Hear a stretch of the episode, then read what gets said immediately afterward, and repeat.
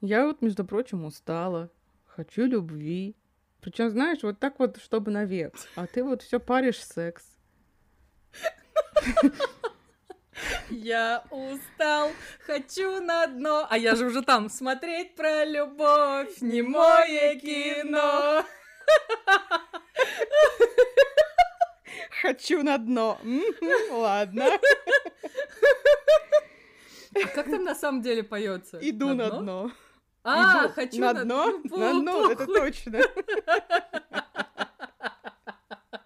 Всем привет! По этому всратому интро вы наверняка уже догадались, что вы оказались ам, в контенте из рубрики «Oh my!» In French, please. У-ла-ла. Потому что вы оказались в нашем спешле про секс. Можно еще более томным голосом, пожалуйста? А то я давно не дрочила. Это вся томность, что была у меня на сегодня. Приходите завтра. Возможно, некоторых из вас этот выпуск сможет э, вогнать в краску. Нам важно вас об этом предупредить, потому что тут будут звучать всякие слова, ну, там, типа... Ну, например, хуй, пенис, вагина, анал. Очень много будет шуток про анал, готовьтесь. Вот, и всякие там кончина, не Ага. деда, дрочка. Говно, залупа, пенис, хер. Кто понял, ты понял. Кстати, Оксимирон вообще жив еще? Живее всех живых. Прекрасно. Не знаю, что мне делать с этой информацией, так растерялась. В общем, будет много неловких тем, которые мы будем обсуждать и рассматривать с очень разных сторон. Будет много эротичного, будет много, конечно же, смешного, всратого, а, будет даже чуть-чуть научного, представьте себе. Но вы сами догадаетесь, кто за какую часть отвечает в этом подкасте. Все еще, как мы недавно выяснили, Лера нормальная, а я с припеком, поэтому... Да, как блядь! Ничего Я нового. Я не знаю, в моей голове нормальное равно скучное, и я страдаю от этого, честно говоря. Лер, я с припеком, блядь. Давай так. Я нормальная, так отстойно. Sorry. Но в целом мне, конечно, понравилось э, сравнение В общем с... и э, целом. В общем и целом, да, простите, пожалуйста. А, Мне очень понравилось сравнение с главной героиней какого-нибудь ситкома, а потом я поняла, что главные герои ситкомов ебанутые, что-то не сходится. Но ладно. В общем, добро пожаловать в наш special. Напоминаем вам, что мы Ладно, мы притворяемся взрослым подкастом, но типа делать вид, что вы нам верите. Мы вполне себе взрослый подкаст, и у нас есть э, Patreon а, и Boosty. И Boosty. И Boosty! Взрослый подкаст. Ой. В общем, ссылки мы на это все оставим в описании. Вас там ждет довольно много приколов. В общем, всех, кто э, подписывается на нас э, на Patreon е и Boosty. Каждый раз смешно. Когда-нибудь мы повзрослеем и не будем над этим смеяться. Нет. Ам, Мы зовем патронусами, потому что... Потому что можем. Вот. И, как и обещали, мы в конце каждого месяца, мы умолчим о том, что нас в начале этого месяца не было. Нас Ну, вообще давно уже сложилось. не было, извините. Так получилось. И в конце каждого месяца мы раздаем шатауты, шарауты патронусам, которые донатят нам аж 10 баксов или больше. Жесть. Что?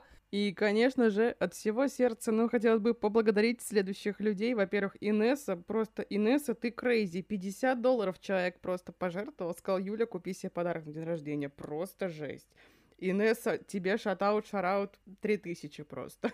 Shoutout, shoutout 3000! Ого. Извините, я не знаю, я не... Что-то родилось, да. Еще, конечно, мы уже второй раз благодарим Пашу Попова и Чайного Пьяницу. А еще хотелось бы поблагодарить ведущих подкаста Маскульт, Гришу и Ежа. Они тоже стали нашими патронусами, скорее всего, неожиданно даже для себя, и для нас уж тем более.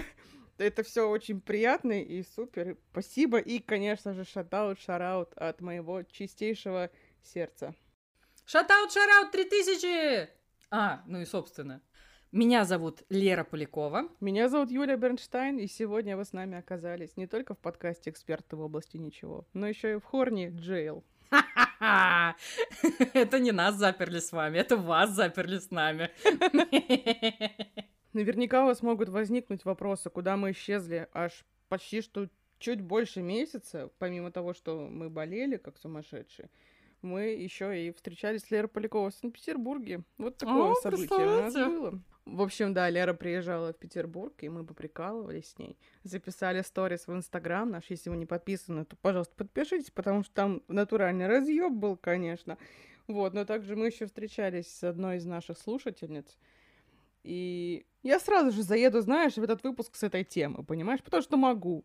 И она говорит нам, девочки, вот представляете, вы станете, когда известными, про вас, скорее всего, будут писать фанфики или рисовать Бля. про вас фанарты.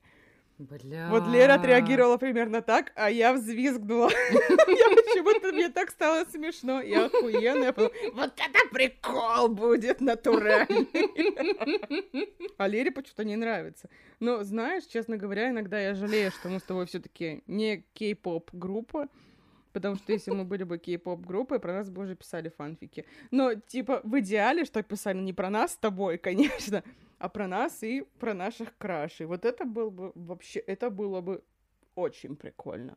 Я так люблю фанфики. Какой ужас. Я, мне кажется, за свою жизнь не прочла ни одного фанфика. Ты не жила. Окей.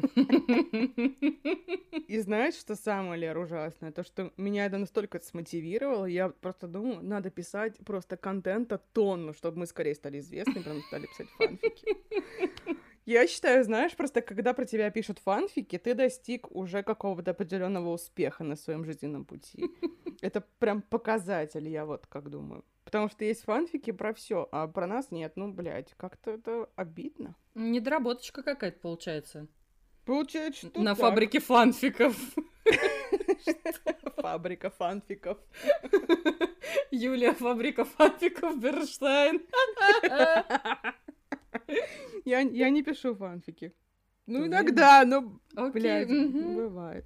Ну, я пишу их для себя, типа, я их никуда не выкладываю. Mm-hmm. Ну, просто, знаешь, у меня какая-то фантазия в голове родилась, я такая, бля, чтобы не забыть, или что потом пережить этот момент А, чтобы не раз. забыть, ага, ага.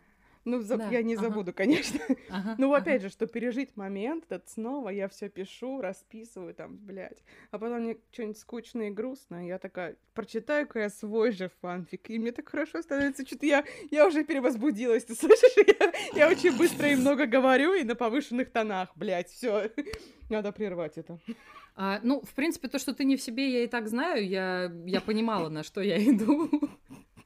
Давай, э, как мы это любим, в начале выпуска с каких-нибудь зашкварных историй начнем, что ли? Тебе слово. Как же удачно сложилось, что у тебя она есть парочка. Конечно. Я очень долго думала, какую выбрать зашкварную историю из тысячи, которых у меня связаны так или иначе с темой сегодняшнего нашего спешла. И, наверное, я расскажу, с чего все началось, как я впервые посмотрела порно. Как тебе такое? О май! Короче, мне было, наверное, лет шесть.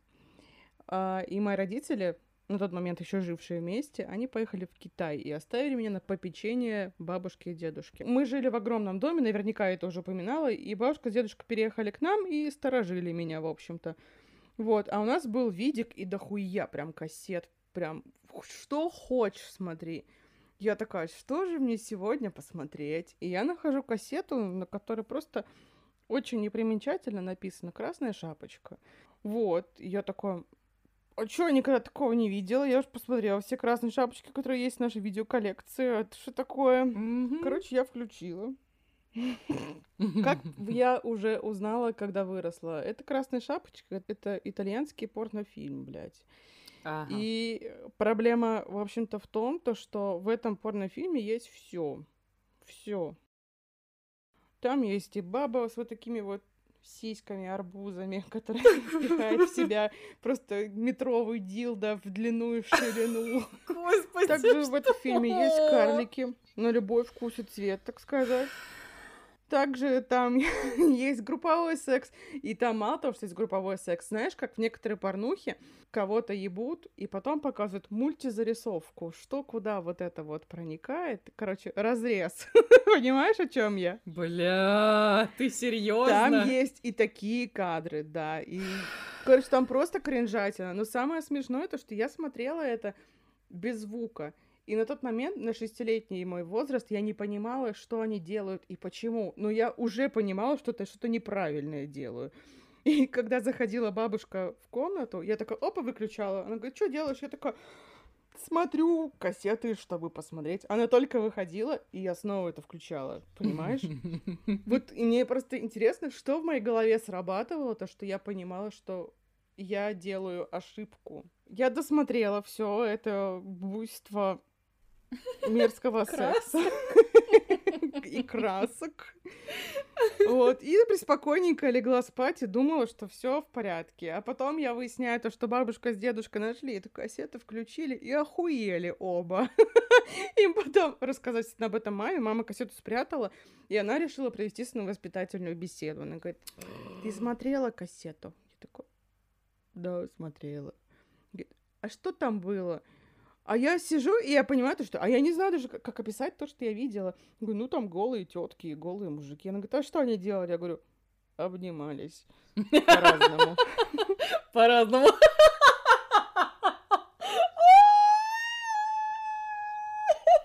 Все, как мы это обсудили, эта тема никогда больше не всплывала. А потом я выросла, переехала в Петербург, зарегистрировалась в ВКонтакте. И я зашла в видео, чтобы найти, блядь, клип Red Hot Chili Peppers. И я пишу Red Hot, и первое, что не всплывает, это то самое видео, блядь. И я такая, ща я посмотрю, наверняка в этом лежит корень моих всех психологических, блядь, проблем. И я посмотрела, я все это увидела, и такая, ёб твою мать, ничего удивительного, что я с припеком, как это уже говорилось выше, блядь. Это просто жесть. Но знаешь, что еще больше жесть? Вот мне 26 лет, да, прошло 20 лет с того инцидента. И мама при каждом удобном случае припоминает мне это. Она говорит, чё, Юль, давай какой-нибудь мультик посмотрим. Блин, жалко красной шапочки мультика нет.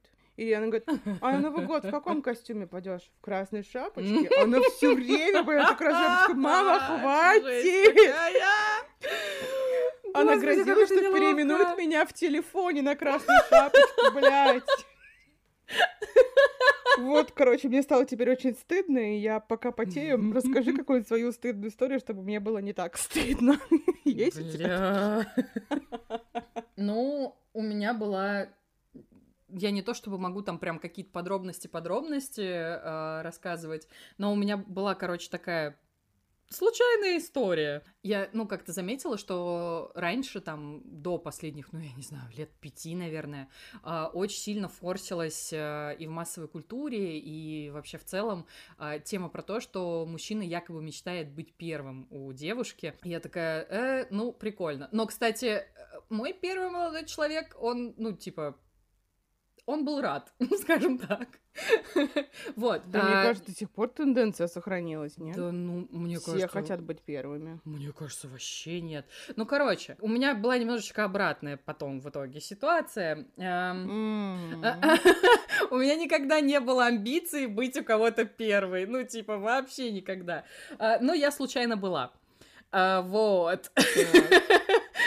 Блин, я даже не знаю, что я тебе могу рассказать. В общем, короче, главный вывод из этой ситуации лично для меня never again. Просто вот в пизду. That's what she said. That's what I said. Все.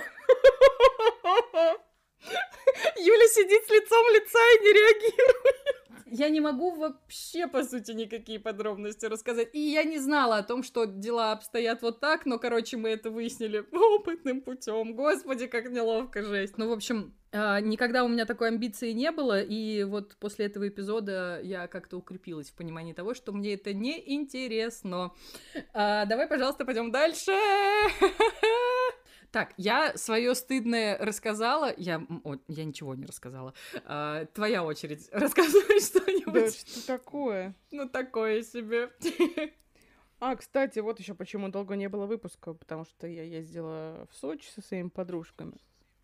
Да, было такое. Да, было прикольно, кстати, знаешь, я вообще не ожидала, потому что я думала, что там будет мерзко и дорого, а там очень даже приятно и не так уж и дорого, как я предполагала. Я прикололась. Единственное, понимаешь, проблема у меня была в том, в какой-то момент, то, что я хотела быть fresh постоянно. Понимаешь, что я имею в виду, когда говорю быть fresh?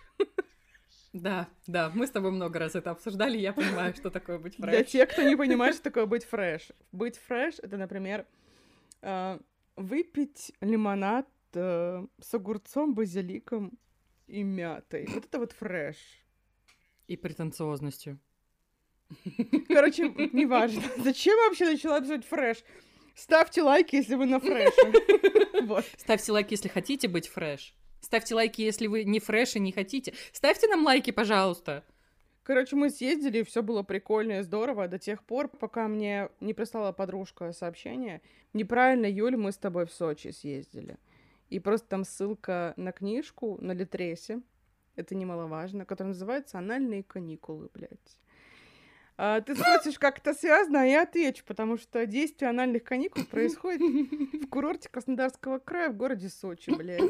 Краткая история. Подружки приезжают в Сочи, но решают себе, как ты наверняка уже поняла, устроить анальные каникулы. А, написала это некая женщина под псевдонимом, полагаю, Эмилия Дарк, но я полагаю, что она такая же Эмилия Дарк, как я, Юлия Писькина какая-нибудь. А, потому что в ее книгах всех зовут Танюши, Кирюши, Настюши, вот эти все дела. Но mm-hmm. также гений писательского мастерства и слова. Эмилия Дар подарила миру такие книжки, как «Офисный анал», такие как «Анальное рандеву», «Порево на совещании», по кругу на вписке и, конечно, куда же без него двойное проникновение. Все так. Книжки! На Литресе! И причем, знаешь, у каждой оценка 5 из 5, блядь. И там оценок больше тысячи, понимаешь? Я подумала, я как амбассадор, который все еще неправильно использует слово амбассадор, но я амбассадор блядских книг, но не такой амбассадор, как две моих подружки Даши. Даши шатаут, шараут, и, и, и одной, и второй, блин. Потому что те амбассадоры просто три тысячи 500. Вот на тут такие вот примерно они. Вот, и, короче, я подумала, то, что я прочитаю эту книгу, чтобы, знаешь, поехать в Сочи и не совершать больше таких ошибок. Понимаешь, о чем? Надеюсь, что нет. Я считаю, что порно-книги, сюжет которых заключается в том, что там просто люди ебутся, должны длиться 150 страниц максимум. Эта книга длится 400 страниц. Ее можно было бы сократить до 100, потому что в каждой главе происходит одно и то же. Но просто градус маразма растет, они просто ебутся совсем, что, что движется, не движется. Ебут все, что движется, не движется. Суют себе в разные места разные вещи, руки, ноги. Ты сейчас серьезно? Ну, естественно, как в лучших русских традициях, дело кончилось свадьбой. Естественно. Анальные каникулы закончились свадьбой. Короче, это просто омерзительное говно. Но просто я так хотела поделиться словосочетанием «анальные каникулы», и, в общем-то, я это и сделал. Понимаю тебя. Немножко не понимаю, но понимаю тебя. Ох уж эти анальные каникулы, ох уж эти кулаки в жопе. Ужас. Короче, просто вот всем маленькая наводочка. Если езжаете на каникулы, проведите их с умом или с жопой. И не читайте Эмилию Дарк, это вообще просто пиздец. Просто Юлия блядские книжки на полке Бернштайн. Кстати, Лера, кстати, я чуть не забыла, у меня для тебя сюрприз. Так, а, когда он идет в контексте этого выпуска, я напрягаюсь три тысячи. Там нет просто. ни слова про анал. Хотя, казалось бы. Просто, ну, как бы я не теряла времени впустую все это время. Мы в прошлом выпуске, который называется «Тайная жизнь Лаврентия Берия», много и внезапно стали это обсуждать. И я, так сказать, не будь дурой, нашла книжку, про которую ты мне рассказывала, которая называется «Никак иначе, как прекрасная толстушка». Такого автора, как Юрий Перов. Бля! Которая Лера читала, будучи еще в школе. Я ее прочитала не полностью. Я прочитала только главу с Берия, потому что меня она интересовала как, как ничто вообще в жизни. Меня так не интересовало, как ебля с Берией, блядь.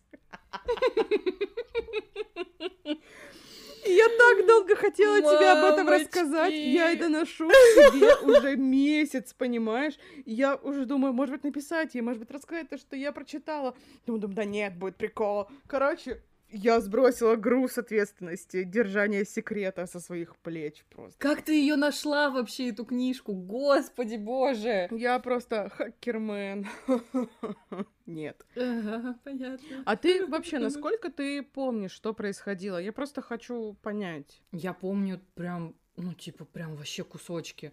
А, ну, то есть, понятно, я запомнила, что там Первым мужиком был Берия. Запомнила, как он ее вот, ну, типа, случайно заприметил. Я помню... Белые обои, черную посуду. Все правильно. Не удержалась. Их в хрущевке двое. Кто они и откуда? Да. Кто они Берия в хрущевке, лол. А, короче, да, я помню Берию, я помню, как он ее увидел, я помню, как она, у нее были отношения с каким-то чуваком, уголовником, у которого был железный шарик вшит под кожу в член. О, принц это Альберт. Было... Откуда это Это знаю? было жутко. Что? Ну, Что? Этот пирсинг называется принц Альберт. А, о мой бог. Познавательные подкасты с Юлей и Лерой. Добрый вечер. И да и все, я больше вообще ничего не помню оттуда. Ну, короче, тогда спешу тебя расстроить, Берия не был ее первым мужчиной. Книжку написал Юрий Перов, но там от лица женщины это все рассказывается. Но он в предисловии написал то, что я сижу, пержу, и, короче, мне пишет какая-то тетка, давай с тобой встретимся. И мы с ней встречаемся, она приносит мне там 12 килограмм написанных ею мемуаров. И говорит, вы прочитайте, пожалуйста, если вам понравится, опубликуйте под своим именем. Если не понравится, просто сожгите и хуй-то с ними. И он рассказывает, он пришел домой, начал это все читать и прям охерел, как ему это все понравилось. А история такая, то что, как очевидно по названию книги, женщина плюс сайз размеров, она такая, знаешь, Мгм. сердцеедка, сердце, сердце, вот это вот все дела. А, Вот такую песню написал про меня Егор Крид. А Потом позже. Вот. И она, знаешь, всех сражает своей красотой. Вот она заходит в любое помещение, все на нее смотрят, все ее хотят, естественно. И-то в первой главе она рассказывает про свою какую-то детскую влюбленность, там ничего не было. Во второй главе она, точнее, на нее западает какой-то мужик, бывший военный, и она с ним первый раз трахается. А. Но, к сожалению, у них была несчастная любовь. Несчастная любовь, извините, пожалуйста. И он в итоге там покончил жизнь самоубийством. Ой. Вторым у нее был какой-то художник. Она говорит, я не буду раскрывать имен из этических соображений, потому что это очень известный человек. Говорю как деватически, естественно. А Берия вообще неизвестный человек. Абсолютно. No name просто. Она не называла его Берия, она называла его нарком. И он был Ну, третий. всем же было понятно, что это Берия. Очевидно, Ну, потому что кто в тех годах был наркомом, кроме Берии? Просто даже я с Никто. 12-летнего возраста живу с осознанием, что это был именно Берия. Ну окей, ладно. Она еще училась в школе, и за ней наблюдал водитель Берии. И в какой-то момент он уже, видимо, Берия сказал, да вези ее уже, блядь. И он повез ее к Берии домой. Вот. И она пришла первый раз, и его не встретила там. Но вместо этого пописала в туалете. А там было, знаешь, вот это вот куколд зеркало, которое ты из другой комнаты можешь наблюдать. Вот такое было зеркало в туалет, и она там пописала. Да. Но Берию не увидела этот день. А, Омерзительно. спустя некоторое время ее опять перевозят в дом Берии, она уже с ним встречается, и он наготовил кучу грузинской еды, и он такой веселый дядька, и хохочет, смеется, и она такая думает, «А, так странно, он такой хороший человек, а его все боятся, он же просто святой, потрясающий. Вот. И в какой-то момент он начал к ней, так сказать, подкатывать яйца. Вот. И она говорит, я не боялась его, когда он сунул мне руку в промежность. Я уже была вся мокрая. Такая, ебать. Он такой приколист. Вот это, знаешь, я ожидала увидеть это в голове про кого угодно, но не про Берию. Хотя потом я подумала, и нет, я не удивилась. Берия такой говорит, ты, короче, выйди, переоденься. А у нее до этого, когда первый раз она приезжала, у нее снял мерки портной. И она переодевается в балетную пачку. А, И сидит, ждет, пока ее позовут обратно, ее зовут обратно, и там Берия тоже в балетном мужском костюме включает там Ты сейчас да, серьезно? лебединое озеро какое-то, и начинает с ней вот эти вот балетные потанцульки. В какой-то момент а, ему срывает башню, почти что цитата, и он кидает ее на диван, разрывает на ней эти балеринные колготки и начинает, знаешь, что мощно ей отлизывать. Он... И она очень долго и подробно описывала то, как Берия делал ей мощнейший отлизон в ее в жизни. И, цитирую, она визжала диким, омерзительным зверем. Что? Да, да. А потом он ее уже только выпил, но они встретились типа раз шесть, а потом его расстреляли, и все над ним смеялись, то, что его стреляли, она плакала, потому что Берия был лучшим мужчиной в моей жизни. Я это все читаю, такая, что за хуйня? Почему ты читала это в школе? Типа, понимаешь, это будет спойлер к тому, что я буду рассказывать дальше, но я для себя открыла мир порно-книг, когда поступила на первый курс университета. Хотя дома у нас были книги вот этого вот сомнительного содержания, а, потому что, ну, знаешь, у них очень характерные вот эти вот обложки, где там какой-нибудь Тарзан, жеребец, и она такая нимфа, вот эти. У нас были такие книги, а я никогда на них не обращала внимания. Я на другие обращала внимание, такие, ну хуй с ними, мне что-то не нравится. Поэтому, да, я очень удивлена, что ты читала это в школе, но это разъеб. Честно говоря, я хотела прочитать дальше, но потом я поняла то, что в общем и целом мне не так интересно читать, как она ебет, опять же, все, что движется. вот, это во-первых. Во-вторых, она женщина плюс сайз, я женщина плюс сайз, ее ебут, меня нет, я ей завидую. Раунд. Ну, слушай, чтобы хоть как-то оправдаться, хотя зачем? Ну, это же, я же тебе, помнишь, рассказывала, это книжка, которую, ну, на которую я наткнулась очень-очень случайно. И она, ну, в Мгм. принципе, очень случайно оказалась у меня у бабушки дома. Или не случайно.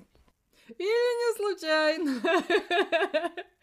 Вот. И, ну, типа, никто не знал, что я ее читаю. Просто оставили на видном месте, думали, что, а, ну, там, типа, мне достаточно загруза по чтению в моем гуманитарном классе, а я такая, да, видать, недостаточно, добрый вечер.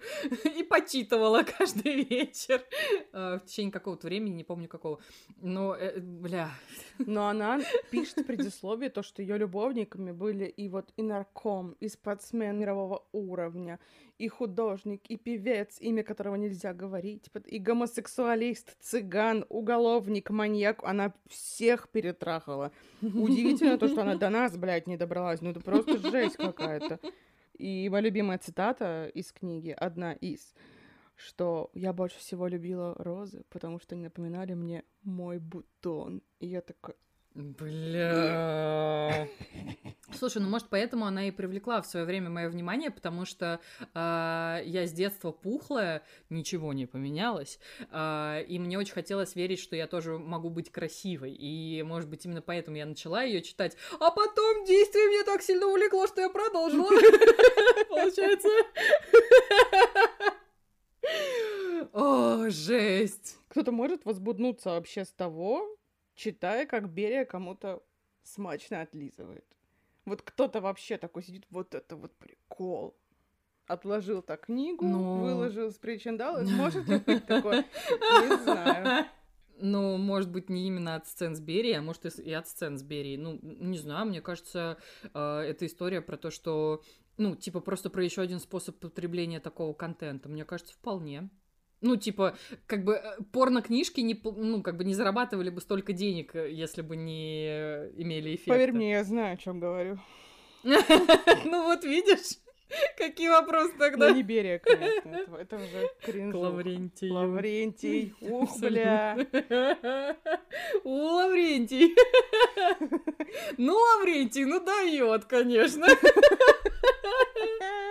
О, блядь. Я когда маме рассказала эту историю, она говорит, ты что, будешь об этом подкасте рассказывать? Я говорю, ну да. Она говорит, а ты не боишься? Я говорю, что, что придет КГБ и отшлепает меня? Блять. Сука. надо переходить к чему-то другому, честное слово. Да, пожалуйста, давай уже о чем-нибудь другом, потому что я, кажется, нахожусь в пожизненной Хорни Джейл, особенно сейчас, конечно. Да, короче, ладно, все, новая тема. Внезапный блиц. Ты чё, блядь, в самом начале выпуска? Я ты крыса. Нифига себе. Между прочим, я приготовила тебе вполне себе несложный блиц, поэтому нечего тут.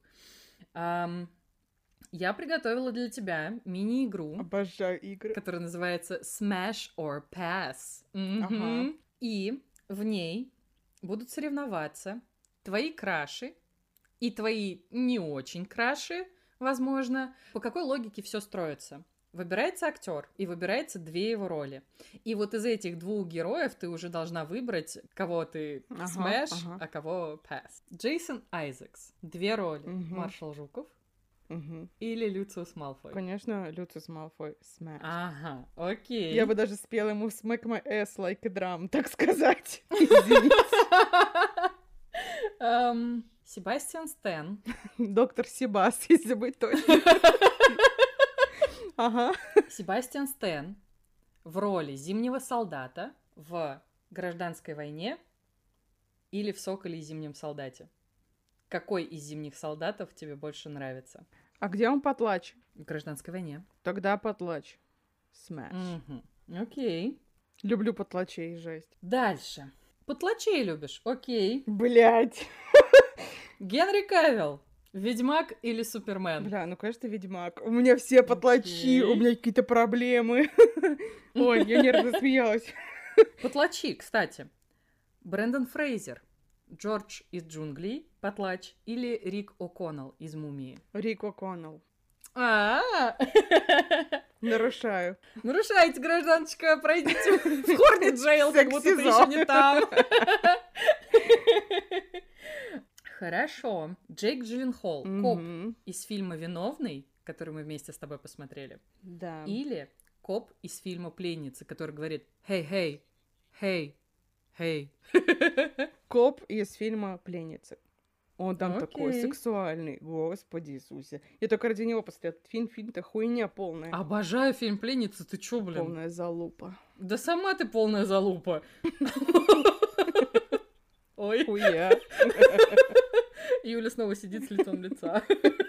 Идем дальше. Том Хиддлстон в роли Локи.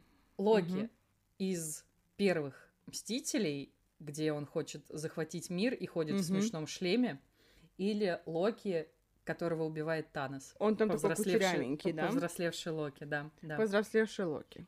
Мгм, Спасибо. Идем дальше.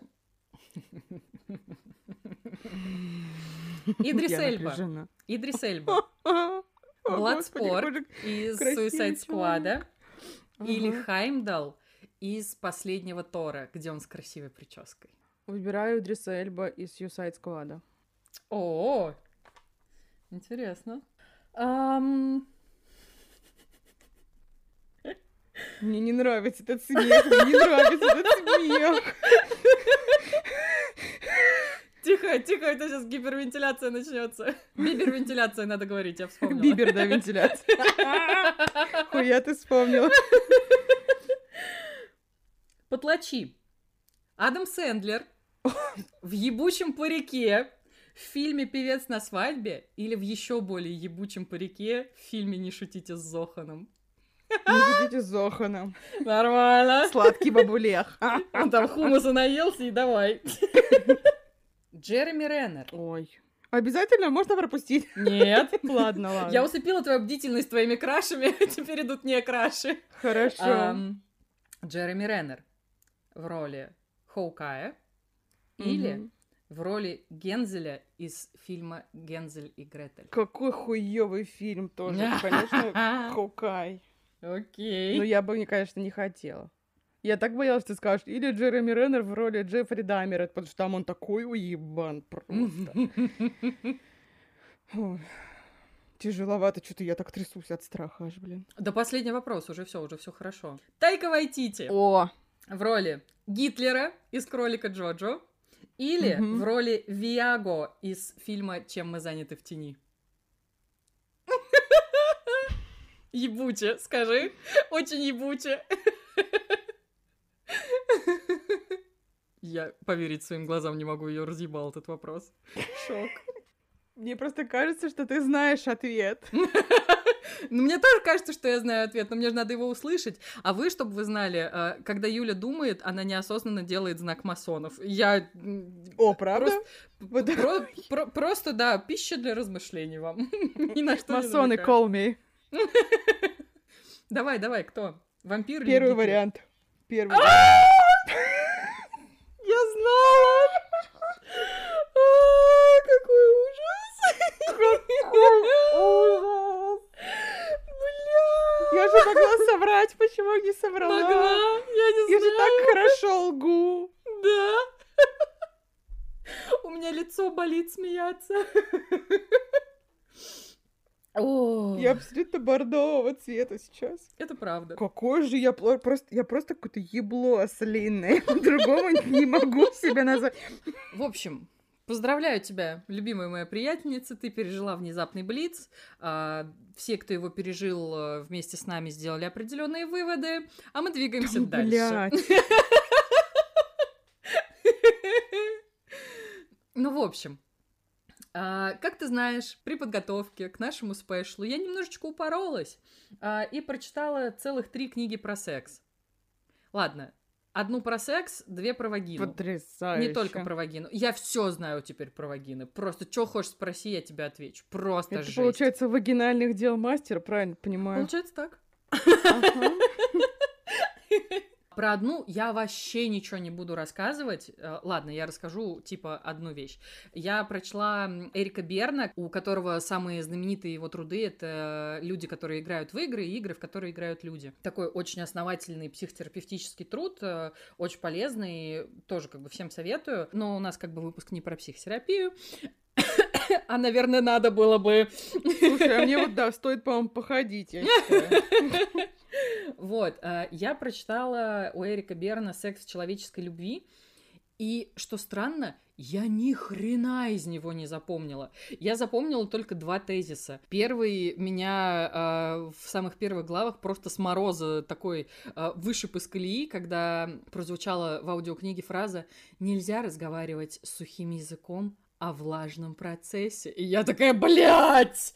Эрик, э, как там вас, за Берн? хуйня? Да-да-да. и- и- Я бы сказала, э, это ауф, но это унизительный мерзкий ауф абсолютно, как и аукс, в общем-то. Я просто сидела и думала, Эрик, как там вас э, по отчеству, не знаю, извините, пожалуйста, Берн. Можно, пожалуйста, блин, не, с этого начинать научную, блин, книжку про секс. А, и второй тезис, Лер, который у меня прям- важный вопрос, подожди, а ты Да. вот сейчас влажным языком говоришь? Точнее, ты сейчас говоришь сухим языком на влажные темы или влажным языком на очень влажные темы? Просто решила уточнить. Она сидит и мусорит язык, пытаясь понять, чтобы вы понимали. Я пытаюсь проверить его статус, между прочим. Второе. Вопрос снят, спасибо. И второй тезис, который почему-то мне прям в голову запал из этой книжки, это то, что а, персона, которую мы проецируем на наше общение в обществе, ну там типа с каждым кругом а, людей, с которыми мы коммуницируем, там, понятно, там семья, друзья, там какие-то близкие знакомые, какие-то рабочие контакты, мы как бы на каждый из этих кругов проецируем свою персону. То есть а, семья нас знает как одного человека, условно, а ну, там, какие-нибудь э, не самые близкие знакомые, как совершенно другого. И то же самое мы делаем в сексе. Даже с разными партнерами мы, в зависимости от э, того, кто рядом с нами, ну, в своей голове мы проецируем ту или иную персону на какие-то супер интимные процессы. Я не знаю, зачем вам эта информация, она вообще, мне кажется, ни хрена не полезная, но это все, что я запомнила из этой книги, в отличие от следующих двух, по которым у меня длиннющий конспект Юля не даст соврать. В общем, поподробнее я бы хотела рассказать про две книги. «Как хочет женщина» Эмили Нагоски и «Точка наслаждения» Лори Минц. Я не буду пересказывать там типа по очереди все главы. Э, Это не какое-то краткое содержание. Это скорее те тезисы, а, которые я для себя записала, подумала, что полезно и себе их запомнить, и рассказать вам. И я в любом случае прям очень интенсивно вам рекомендую прочитать обе книжки. Они будут полезны всем, кому интересен секс с людьми, у которых есть вульва и вагина. Вот так. Тебе уже неловко, да? Вот это вы продавец книг, конечно. Нет, но это правда, это чистая правда. Одна полезна в своем, другая в своем. То есть там на Госке больше э, про голову, Лори Минс больше про анатомию. Прям, вот они обе, это прям супер полезные книжки. Я была очень рада, что я их прочитала. Хотя бы к этому спешалу я сподобилась это сделать. В общем, что я для себя записала и запомнила из книги «Как хочет женщина» Эмили Нагоски. Главная мысль у Нагоски, идущая просто вот лейтмотивом через все главы, это то, что для возбуждения женщины важен контекст. Что это значит? Возбуждение у мужчины – это намного более прямолинейный процесс, э, нежели возбуждение у женщины. Вы про это уже наверняка слышали 300 тысяч раз, а повторение – мать учения, поэтому я буду продолжать. Насколько я поняла, для женщины недостаточно, ну, условно, возбуждаться там, не знаю, при виде своего любимого человека, какого-то человека, Тома Хиддлстона в ТикТоке, вот это все. А, Скажи это нужен... всем героиням из моих блядских книг. Просто. Жалко, что они об этом не знают. Женщине для возбуждения нужен контекст. Ей важно, чтобы э, в некой гармонии сошлась совокупность э, нескольких факторов. Это история и про физическое состояние, это история про эмоциональное состояние, это история про среду, где она сейчас находится. В целом, как бы ресурс. То есть там э, давался пример, что типа женщина, которая 24 на 7, там, ну, условно, мама новорожденного там ходит, ему меняет памперсы, замотанная там безумно, у нее нет времени там голову помыть или еще что-то, она вообще не чувствует себя сексуальной ни секундочки.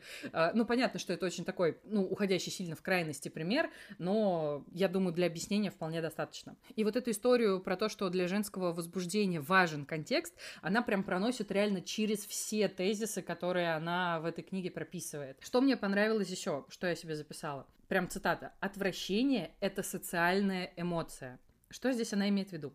Дальше будет еще одна цитата, от которой Юля еще сильнее покраснеет. Так. Выделение — это неотъемлемая часть сексуального опыта. И тут она говорит скорее о том, что женщины, в принципе, как социальная группа, э, они мы, Со стольких сторон затюканные и из-за этого закомплексованные в основной массе, понятно, что не все, в основной, что очень часто сексуальный опыт женщины сопровождает не какая-то история про эндорфины пошли. Извините. пошли.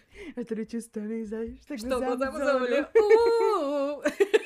Казалось, вокруг тебя весь мир кружит. Извините. Извините, пожалуйста. Что ж ты делаешь? Да что в голову пришло, не знаю. Кружит голову, айда упаду. Айда упаду. Нет. Ужас какой. В общем... Господь, Монатика. Ага. Ой, вообще, Монатик такой хороший человек. Ужас Очень. просто. Так, мы про угнетаемых женщин говорим, не отвлекаемся. Извини. Простите, Валерия Максимовна. Ой, я такая строгая, что э, я аж прям очки поправлю.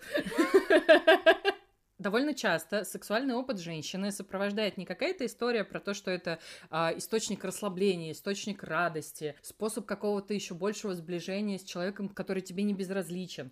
Это история про стыд. Потому что женщинам вечно, блядь, стыдно за все. Задолбали. Вот, кстати, про это же писала я что-то очень в последнее время упоролась по, по женским книжкам. А, про это еще писала Наоми Вульф в «Мифе о красоте». Про то, что, типа, а, женщины настолько стесняются всего естественного, что всю нашу жизнь, блин, сопровождает, а, что готовы там, я не знаю, покупать какие-нибудь там, я не знаю, дорогущие косметические средства. В особенности этот маразм доходит до какого-то вообще абсурдного уровня, когда речь заходит о средствах гигиены именно интимной. Потому mm-hmm. что давайте мы купим какое-нибудь интимное мыло, а, убивающее все запахи, а, там типа PH, не PH. Это все такой пиздеж, девочки!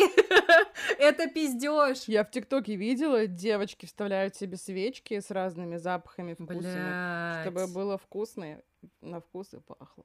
Блять, серьезно? Да, да. Охуенно. А потом ходят к гинекологу лечиться. Обожаю. В общем, а, все, что вам нужно для вашей интимной гигиены, это чистая вода. Я не знаю, я про это шутила еще лет 10 назад. Про то, что, извините, конечно, пожалуйста, но вагина должна пахнуть вагиной, а не полмоливом. Идите в жопу. Мне нравится, что ты просто молчишь. Что такое? Да я, я что-то чувствую себя как на уроке сексуального воспитания, только стыдно мне. А вот видишь, мне стыдно, мне не должно быть стыдно, мы обсуждаем обычные вещи, вот что Вообще не должно быть, абсолютно. Но в свою защиту, извольте, я, пожалуй, скажу, то, что всю мою жизнь, лет до 24, мама говорила мне всегда то, что секс это фу. Фу, там в кино фу, фу. И она все время фукала, да визжала, как это мерзко и унизительно, и неприятно. И, короче, она все время фукала. И я думаю, из-за этого у нас с этим а. еще большие проблемы, если честно говоря. Потому что мы с ней относительно недавно стали только поднимать эти темы и нормально их обсуждать. Ну, все равно, считай, мы там, грубо говоря, два года про это нормально говорим, а до этого всю жизнь я слышала то, что это фу. Это к слову. А мы с мамой вообще не говорили про это до сих пор. Мне 30 лет. Никогда. Ну, мне кажется, лучше вообще не говорить, чем слышать все время то, что ну, это омерзительно. Э, установка вообще абсолютно, конечно, разрушительная, ужасная. Вот. Про это поговорили. Дальше, что еще важно? Любые ваши кинки это ок. Если э, они по согласию, или если вы, в принципе, нашли партнера с такими же кинками, как у вас, то, типа, ничего не стыдно, лишь бы оно не вредило ни вам, ни вашему партнеру, партнерам.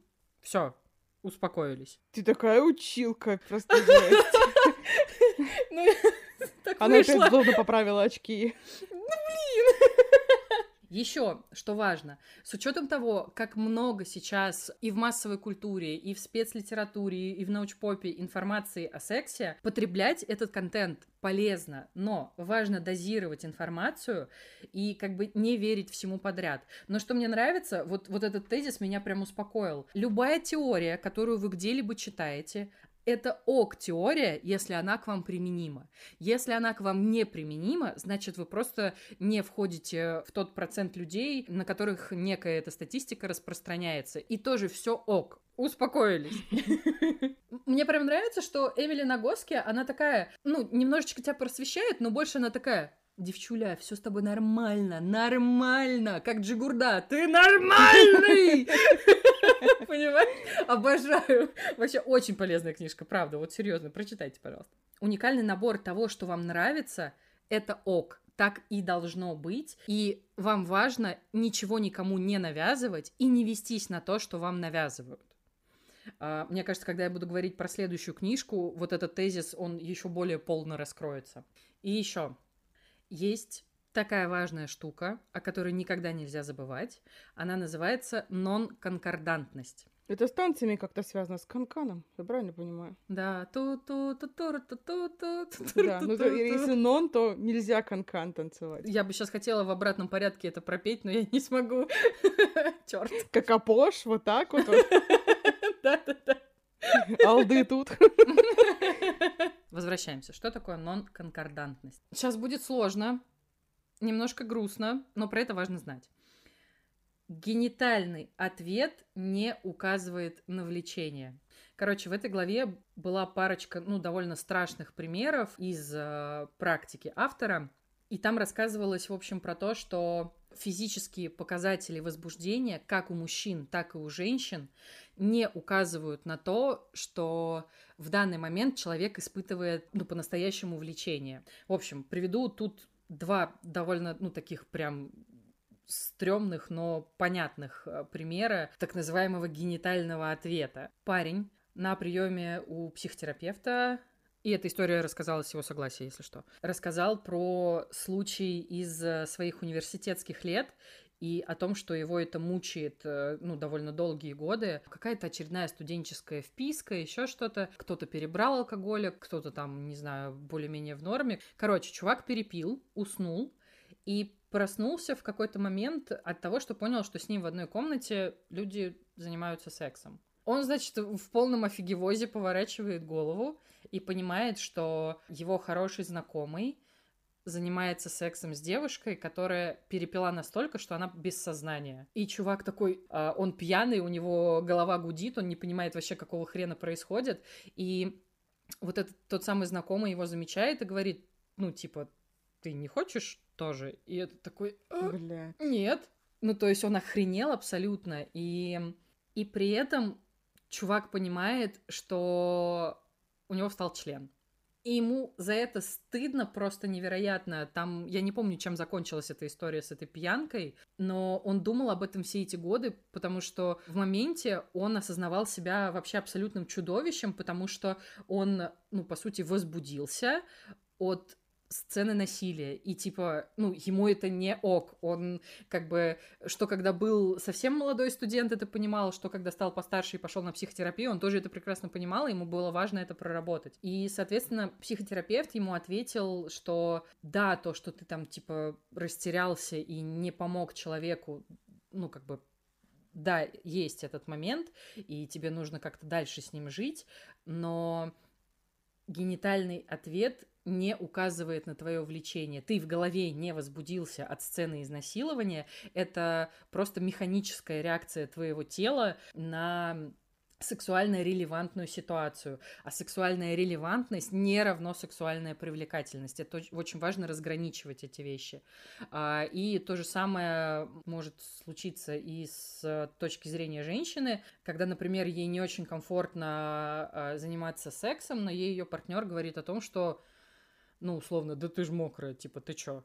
А, ну, как бы ее выделение, это тоже механическая реакция организма на то, что с ней сейчас происходит. То есть в голове она еще не возбуждена, она не испытывает влечения, а она просто оказалась, по сути, в сексуально релевантной ситуации, но она к ней не до конца готова. И подытоживая, снова возвращаемся к главному тезису книги. Влечение — это возбуждение в контексте, особенно если мы говорим о женщинах. Кстати, вот сегодня я еще буду рассказывать про эту книгу, но просто я немножко хочу ее уже сейчас в этом моменте упомянуть. Про, как, там просто как раз поднималась тема того, то, что если у женщины происходят какие-то выделения, это не значит то, что она возбудила. Просто там это обсуждалось тоже в контексте изнасилования, Мгм. и там судмедэксперт как раз объясняет то, что если были выделения, это еще не значит, что ей что-то нравилось. Это просто организм такой, пожалуйста, пусть это быстрее закончится, пройдет и менее болезненно для нас, и автоматически Мгм. это все делает. Видишь, как хорошо, не такая уж и плохая книга получается. Не такая уж и ебучая книга, действительно, Нет, ладно, она, получается. она очень даже неплохая. Но об этом позже. Слушай, ну я рада, что даже в таких книжках об этом упоминается. Это важно. Но это просто счастливая случайность, ей-богу. Хочешь отдохнуть и пройти внезапный блиц? Да. Валерия Максимовна, можно на перемену? Сейчас у меня взорвется жопа. Нет, нет, нет, не говорим про травмы жопы. Не говорим про травмы жопы в этом выпуске. Справедливости ради, жопу никому не порвали в банальных каникулах, что странно. Слава Да. богу. Итак, мой внезапный блиц, который я готовила очень долго, очень долго. Блин. Перед тем, как мы пойдем углубимся в дебри моего абсолютно ебучего блица, у меня такой вопрос. Ты бы выбрала МЖМ или ЖМЖ? Бля, ну слушай. Раньше я бы точно ответила МЖМ. Сейчас я отвечу ЖМЖ. Тогда я тебе тоже представлю несколько пар. И ты должна будешь выбрать, очевидно. Так, ЖМЖ, да, получается? Давайте, вдруг мало ли кто не знает, МЖМ — это когда у тебя одна женщина и два мужчины занимаются сексом, очевидно. А если ЖМЖ, две женщины и мужчина делают те же самые вещи. Так вот, у нас четыре пары игроков, так сказать. Давай попробуем. Итак, ты бы выбрала заняться ЖМЖ. Со следующей парой. Ева Грин и Моргенштерн. И ты, соответственно. Или Эмма Стоун и Тимати. Блять! Бля! Вот что ты на меня сегодня напиздела. Я сама разберусь со своим блицем, спасибо. Все так, все так. Блять! Я выберу Еву Грин и Моргенштерна. Вторая пара игроков. Вайнона Райдер и Тарзан. А можно просто Вайнона Райдер? Нет, это уже будет ЖЖ, это не считается. Или Рэйчел Вайс и Дмитрий Дебров. Не спрашивай, как я вспомнила Дмитрия Деброва. Просто не спрашивай. За что? Знаешь ли, Ты вдоль ночных дорог шла босиком. Что? Ради Рэйчел Вайс я готова на многое, поэтому Рэйчел Даже Вайс на Дмитрий, блядь. Ой, какой ужас. Ты бы выбрала Кристен Стюарт и Алексей Воробьев. Чайка инсульт. Юль. Ну это правда, он сам рассказывал. Юль. Кто не знает, просто в одном из интервью Алексей Воробьев сказал, то, что у него был инсульт, и ему пришлось удалить кусочек мозга. Я считаю, это объясняет абсолютно всю его жизнь. Блядь, Юль. Так вот, Кристен Стюарт и Алексей Воробьев. Или Аня Тейлор Джой и Александр Рева. Ёб твою мать. Блядь, что? Я собрала все сливочки, да, да. О! Кристен Стюарт.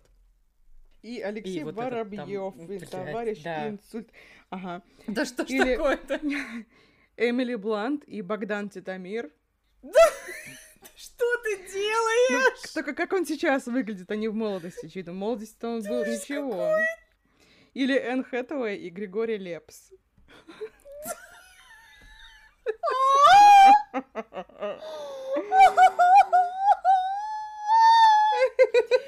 А можно уйти в целебат и никого не выбирать? Нет. Пожалуйста. Ёб твою мать, Юль, вот ш- чтоб тебя все хорошо было, ага. Спасибо. Блять. Чё, какие там пары? Эмили Блант и Богдан Титамир, и Энн Хэтэуэй и Григорий Лепс. Просто две чудеснейшие женщины и какие-то, блядь, алкаши. Спасибо огромное, блин. Ну, было бы слишком просто выбирать Эмили Блант или Энн Хэтэуэй. Конечно, блин, обе. Но нельзя так. У меня жопа горит, Юля, у меня просто жопа горит. Эмили Блант. И Богдан Титамир. Окей. Блять! Теперь выбираем тебе парочку на вечер. У нас осталось четыре пары, соответственно, Ева Грин, Моргенштерн, Рэйчел Вайс, Дмитрий Дебров. Ева Грин. Окей. А, Кристен Стюарт и Алексей Воробьев, или Эмили Блант и Богдан Титамир. Кристен Стюарт. И выбираем тебе парочку на сегодняшний вечерок. Ева Грин и Моргенштерн, или Кристен Стюарт и Алексей Воробьев. Ева Грин. Отлично. Сейчас я ей позвоню. Жди. В ближайшие 30 минут она подъедет. Моргенштерн тоже. Не расслабляйся. Всем привет, это Лера из параллельной вселенной, и она проходит мой блиц-опрос, но только в том случае, если бы она выбрала МЖМ. Блять. Не знаю, Лер, как ты, я вообще по жизни выбираю МЖМ. В своих мечтах абсолютно. Вот. А, Лишняя информация. Не жди тут особенно чего-то критично нового, потому что со второй частью этих людей ты уже знакома из нашего прошлого Блица. Поэтому давай Параллельной выбирать. вселенной ты имеешь в виду? Мгм. Параллельной вселенную, да. Просто секс-блиц-мультиверс. Добрый вечер.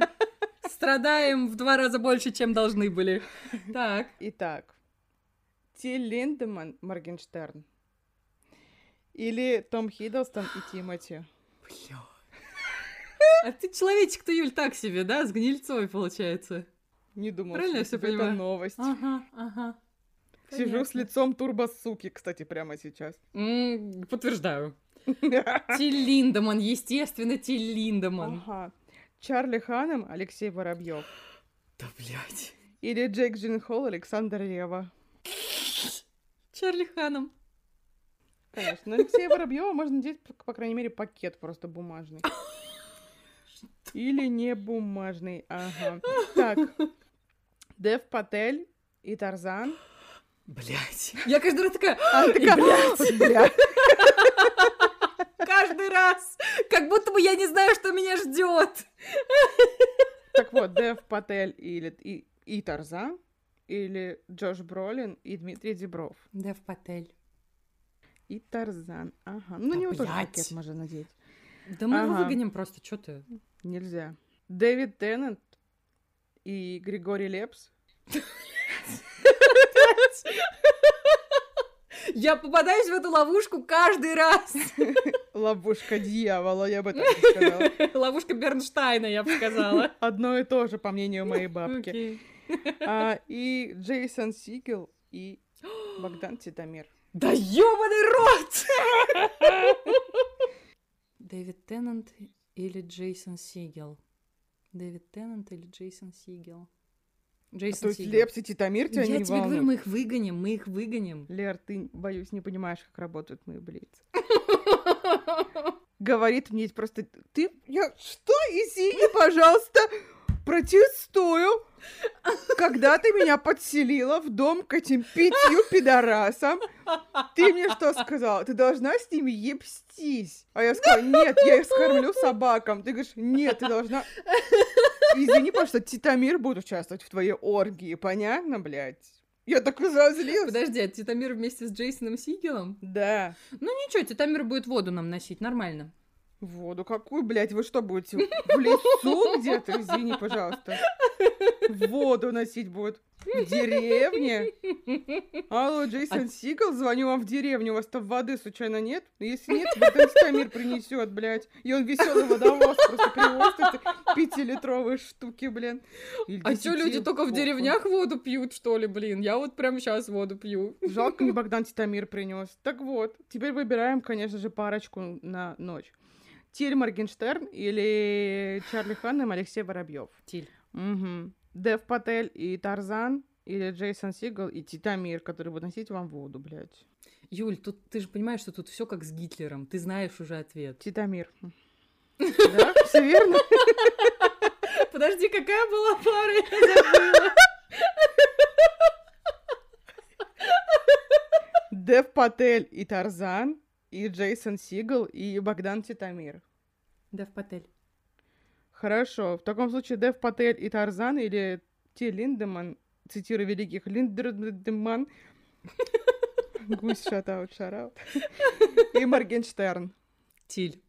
Короче, я поняла, у тебя просто краш на Моргенштерна, вот что могу сказать. Ты и там, и там выбрала реально там Моргенштерна, да? Господи, это мультиверс Моргенштерна оказался! Ужас какой! Короче, Моргенштерн залез не только везде, но еще и в Лерку Полякову, так сказать. Юля! Кошмар какой, господи. Эту машину не остановить. Пипец ты мировое зло просто. Я говорю, да. Живи теперь с этим фанатком Моргенштерна. Ладно, Моргенштерна можно пережить, потому что бонусом к нему идет Ева Грин и Тиль Линдеман. Нормально. Трава на всю жизнь, но нормально. Вообще Моргенштерн женат. Ну, типа, Мы вообще не обсуждаем, кто на ком женат, кто Ну, у кого сколько детей. Это не важно. я У не могу об этом вообще думать. 17 детей. И что дальше? Не ебать теперь с ним, что ли? Очень сомневаюсь. Алло, Дэвид Теннант. Я уезжаю. подъезжай. Ой, какой ужас. Так, мы пережили э, трахательный мультиверс э, и переходим все-таки ко второй книжке, про которую я хочу рассказать. Книга называется «Точка наслаждения». Написала ее Лори Минц. И мне очень понравилось, что в самом-самом начале автор представляет себя и говорит, что, ну, чтобы примерно представлять, что вот э, читая эту книгу, вы разговариваете со мной, вы можете представить а, Барбару Стрейзанд из а, знакомства с факерами. Я тоже кудрявая, и у меня тоже большой нос. И я как бы, естественно, я сразу представила Барбару Стрейзанд, а я обожаю Барбару Стрейзанд, она очень крутая. Конечно. И, и я такая, ну все, получается, что, давай болтать, подружание нормально. Я расслабилась просто в секунду. И обосралась все еще, да. А, Повторяем старые мемы, потому что новых нету. Здесь я ровно точно так же выписывала какие-то тезисы, которые мне показались интересными, и это, ну, ни в коем случае не пересказ всей книги, это история про то, что я оттуда запомнила, а вы, пожалуйста, прочитайте, пожалуйста, тоже ее и запомните что-то свое. Что ж, зайду с козырей. Так. Зигмунд Фрейд. Зигмунд Фрейд М, а, вообще ни хрена не добродетельный чувак. И цитата: Фрейд нанес клитору сокрушающий удар. Я такая просто Знал об этом Фрейд. Да, ну короче, Просто именно Фрейд э, популяризировал историю про то, что женщина получает удовольствие именно от проникновения, при том, что он прекрасно знал, как работает клитор. И я такая, Зигмунд, ну ёб твою мать, ну ты чё, блин, алоэ? То есть он знал, но никому не сказал? Знал, но убедил всех в обратном. Это еще хуже, он просто, блин, злодей, он хуже, чем ты, Юль. Хочу, чтобы появился просто ТикТок с Фрейдом, который he knows, he knows. Понимаешь, о чем я?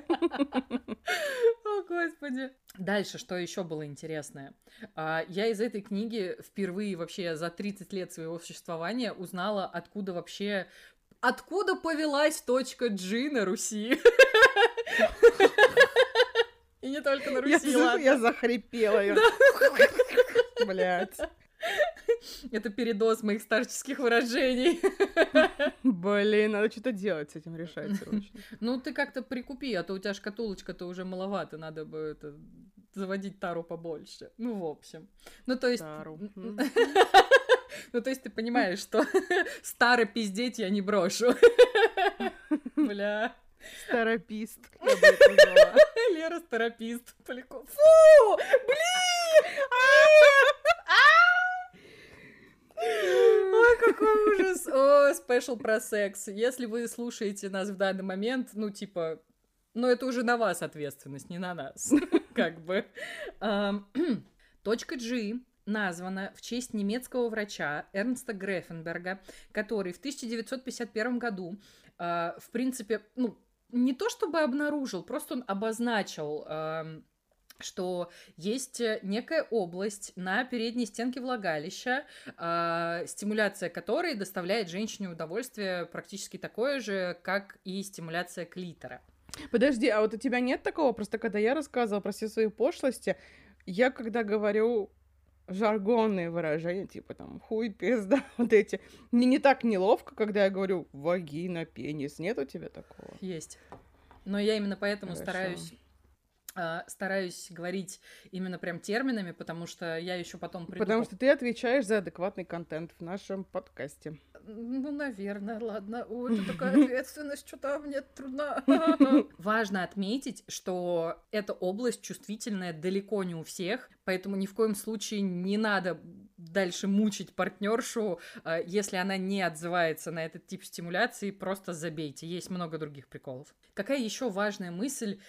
Ну, не то, что не дает мне покоя, я просто рада, что это хоть кто-то сказал. А, причем это упоминалось как в прошлой книге у Эмили Нагоски, также и у Лори Минц упоминается история про то, что клиторальная стимуляция и пенетрация должны стать равноправными. А дальше был лютый разъеб, который я каждый раз смеюсь, когда вспоминаю. ну, это типа цитата. Я обязуюсь продвигать культуру клитора. И я такая, да! Вот это заявочка. Так и запишем. А я причем, когда э, она прям ввела термин культура клитора, который будет повторяться потом всю книгу, я такая, вот с такими транспарантами я бы пошагала, конечно, да, да, спасибо. Пошалила, я думала, ты скажешь, извини, пожалуйста. И в контексте вот этой так называемой культуры клитора, как бы она забавно не звучала сначала, важно перестать приспосабливаться к несправедливости, которая царила и, так сказать, цитирую великих сегодня, это Ксюшечка Дукалис, в патриархате и капитализме, а, и в массовой культуре соответственно. Потому что как вообще выглядит э, гетеросексуальный секс и в мировой культуре, и отдельно в порно, это, ну, как бы происходит так называемая диспропорция оргазмов. Типа прелюдия, половой акт, мужской оргазм, конец. Все. И при этом как будто бы по умолчанию подразумевается, что женщина оргазм свой тоже получила, но это же вообще, вообще не так происходит, come on. Плюс в продолжении этого Минц пишет о том, что одновременный оргазм — это миф. Надо уже просто успокоиться и не мучить друг друга, пытаясь его достичь. Ну, то есть это, возможно, ну, какая-то достижимая точка в сексуальной жизни э, людей, но это история про очень долгое привыкание к друг другу и реальные тренировки. И в контексте истории про одновременный оргазм и, ну, соответственно, миф о нем, а, Минц пишет э, про то, что можно, конечно, когда-нибудь научиться кончать обоим одновременно, но намного важнее а, друг к другу приспособиться и не забывать о том, что самое главное во всех этих процессах коммуникация.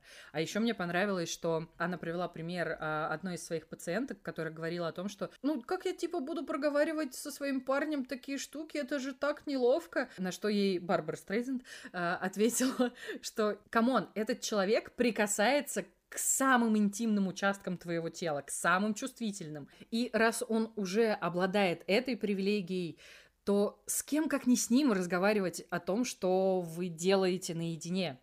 А, и мне этот тезис прям очень понравился, потому что, да, разговаривать неловко, но разговаривать это пиздец как важно, потому что, по сути, реально от вашей коммуникации зависит ваше удовлетворение. И плюс мне еще понравился пример из ее практики, где она рассказывает о том, что ее пациент, мужчина, чувствовал себя очень неловко и чувствовал себя неуверенно и как будто бы должен был конкурировать с вибратором, который использовала его девушка во время их совместного секса, чтобы ей было проще достичь оргазма.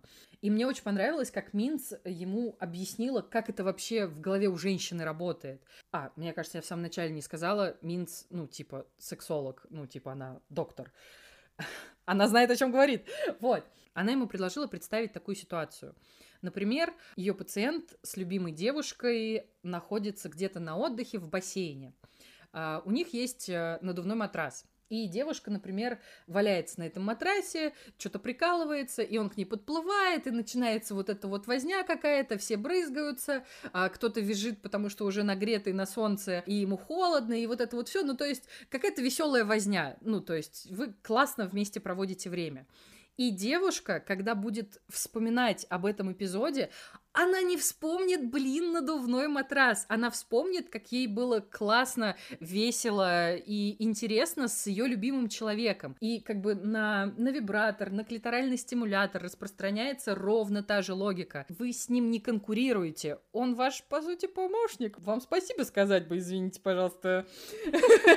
Просто взяла, наехала на неуверенных мужчин. Еще там была супер интересная глава, потому что мне всегда интересно про анатомию. Анатомия супер. Анатомия супер. Однажды мы сидели в школе на анатомии. О, у вас была? Да, ну, один год. Прикол. И девочке, которая претендовала на золотую медаль, задали вопрос, какая самая крупная кость в человеческом теле? И она такая, ну, позвоночник. И я такая, без ножа настрелила, блядь.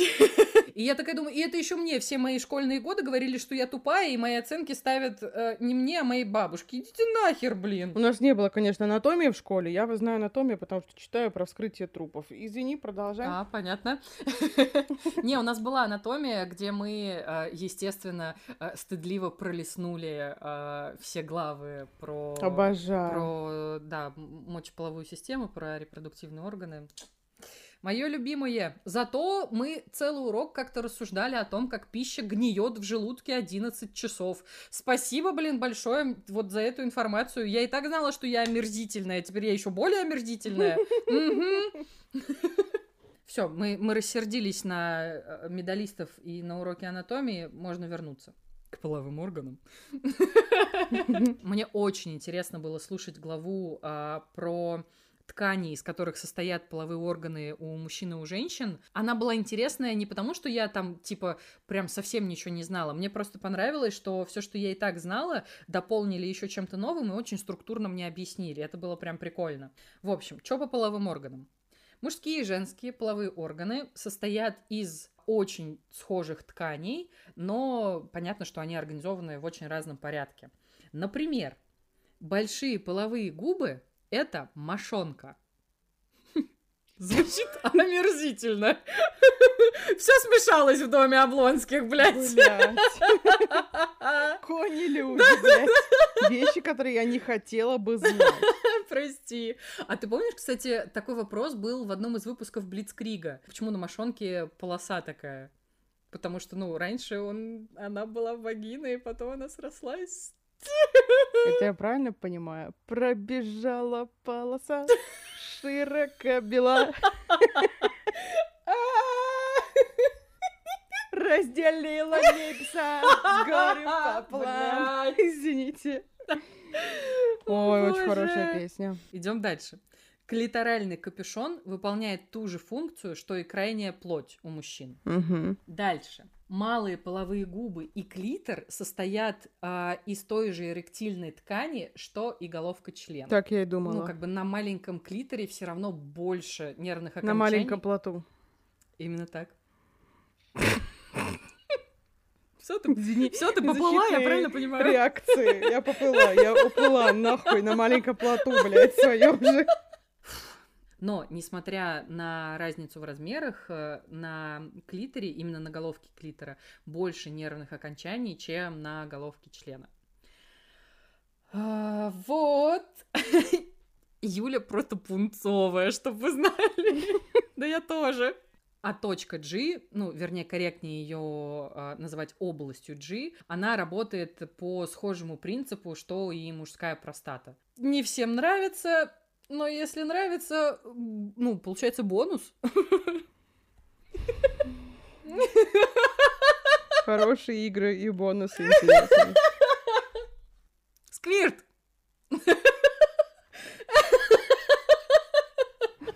Ты так сказала, как будто бы это произошло только что у тебя или у меня. Объявление просто такое. Сквирт Теперь студию! сквирт! Сектор сквирт на барабане. Ам, Сквирт, кстати, это история, а, по которой женщины вообще не заморачивались, пока порно не захватило, а, ну, как бы не только свою нишу, но и не начало пробираться в массовую культуру. Потому что, типа, что такое сквирт? А, сквирт, он же женский и... Я не могу смотреть на твое лицо, это очень смешно. Надо было мне хряпнуть, конечно, перед таким выпуском. Бля. Так, четвертый раз я пытаюсь это записать. В общем, сквирт, он же женский эякулят, это парауретральная жидкость, но не моча. Э, ну, типа, есть такой миф, что, ну, короче, это все глупости. Правда? Но да, генерится он э, э, в области мочевого пузыря, скажем так. Вот. Капец, конечно, вот этот вот сквирт переодевается в воздухе каждую секунду. Потому что я считала, что это моча, и просто женщина описывает все, что вокруг нее есть. Я такая подумала, блин, вот это мерзость какая-то. А ты мне сейчас вообще другое говоришь. Блять, Слушай, кому верить? Ну, хочешь, я тебе дам почитать ту книжку, которую я читала, чтобы ты прочла и да успокоилась? я, я спокойно, вообще вполне, так сказать, я тебе спокойно вполне, и не надо вдвойне, мне хватит и взгляда. Ты должна рядом быть, ты должна все простить. Выбрала ты. Ну, кстати, там был такой, ну, типа, знаешь, э, момент под вопросиком в в параграфе про сквирт, что, ну, типа, господи, как неловко это произносить, он на вкус сладкий. Я сразу представила Конора, который синие жидкости сует себе в рот постоянно, и ты, тебе почему-то это очень нравится. Но я такая, окей. Зачем Ну, ну, в книжке было написано, прости. Зачем ты сказала про Конора?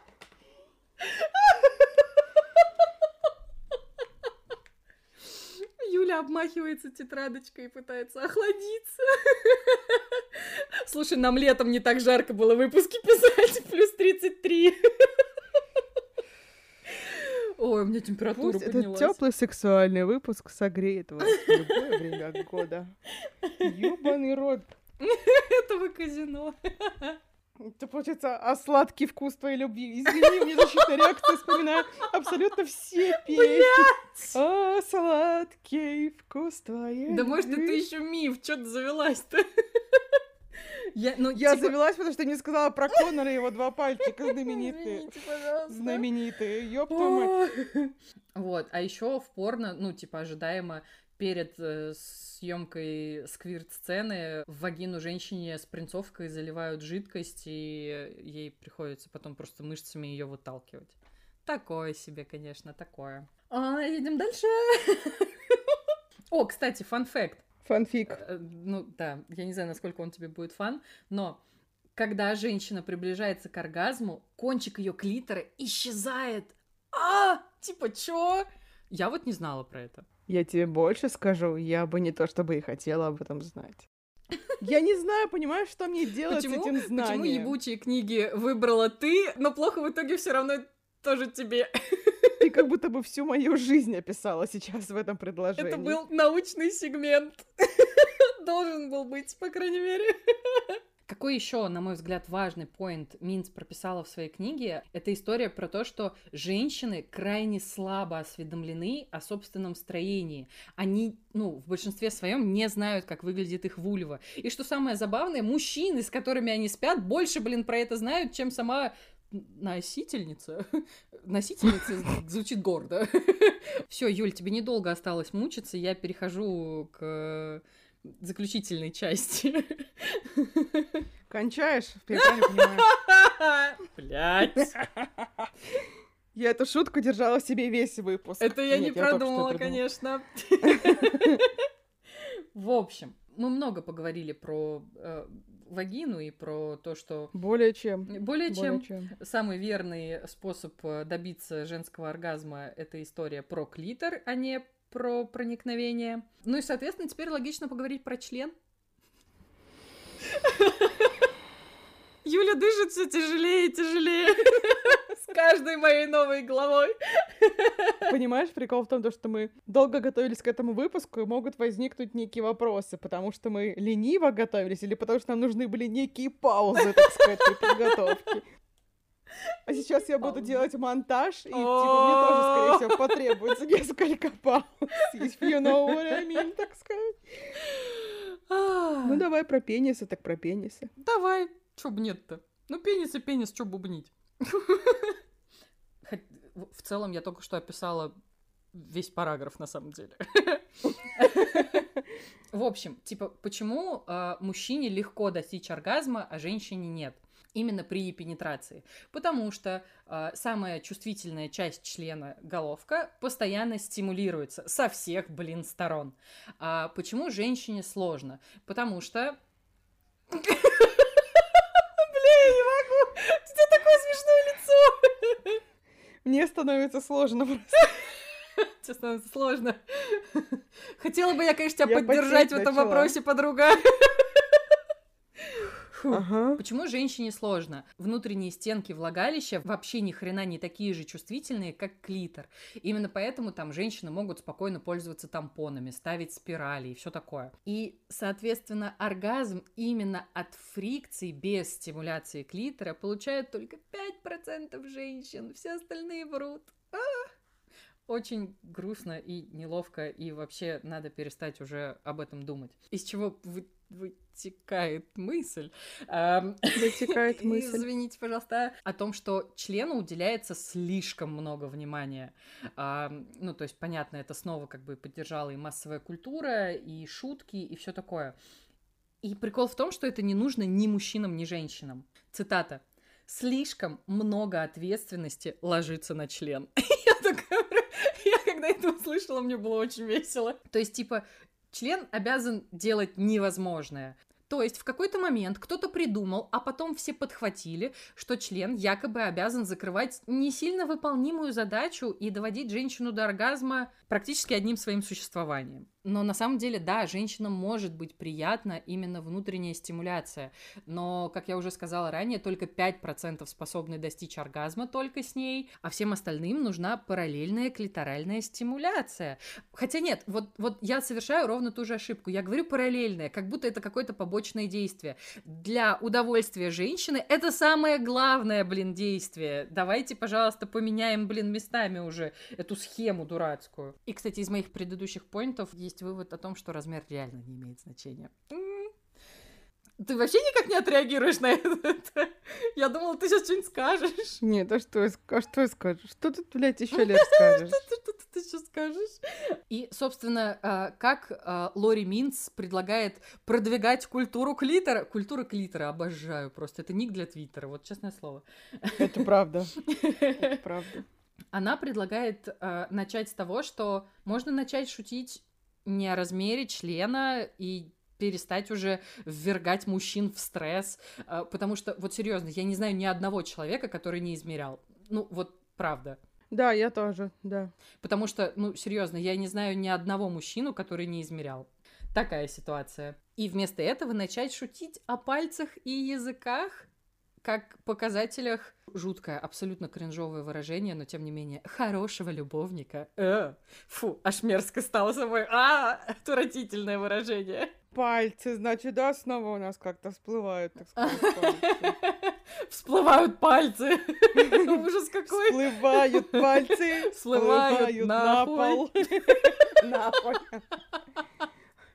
Не, просто у меня краш на руки, поэтому... Есть такое у меня тоже, да. В общем, подытоживающая и обнадеживающая мысль а, состоит в том, что секс это не талант, это скилл, который ты можешь развивать, и с каждым новым партнером мы учимся заново, и это здорово и нормально, и самое главное в этой истории честная, открытая коммуникация с человеком, с которым ты достаточно близок, умение слушать и слышать и применять это все на практике. Ну, то есть мысль, как и в кучу других книжек, она одна. Разговаривайте, пожалуйста, и тогда у вас все будет в сексе хорошо. Все. Что ж, конечно, ты взбудоражила абсолютно мою фантазию. И не только своими рассказами про вагины и пенисы, и про пальцы Конора. Вульвы, вагины и пенисы. Это важно. Вульвы, вагины и пенисы. Мгм. Ну тогда уж и про клиторы, давай так, не будем забывать про культуру клитора. Головка клитора это часть вульвы. Спасибо. Вот. Я так настроила за нужный вайп, а ты такой... Она меня просто выгонит из этого подкаста однажды. Она меня просто выгонит отсюда. Все, я молчу. Вот, так сюда, спасибо за информацию. Будем думать, что с ней делать. Я, пожалуй, вернусь в свою ебанутую стезю, пожалуй, где мне все привычно. Да, пожалуйста, разбавь, а то я задушнила. Нет, нет, ты не задушнила. Ты это... Я пытаюсь подобрать какой-то глагол, подожди. Понятно. Но не буду, все, ладно. Так как у меня проблем с научной литературой, и спасибо, Лера, то, что ты на самом деле проводник была в этом выпуске в, мир научных хуев, и вагин, и вульф, и клитора. Не могу остановиться это говорить, господи. Все, короче, я возвращаю в свое вот это вот говно собачье.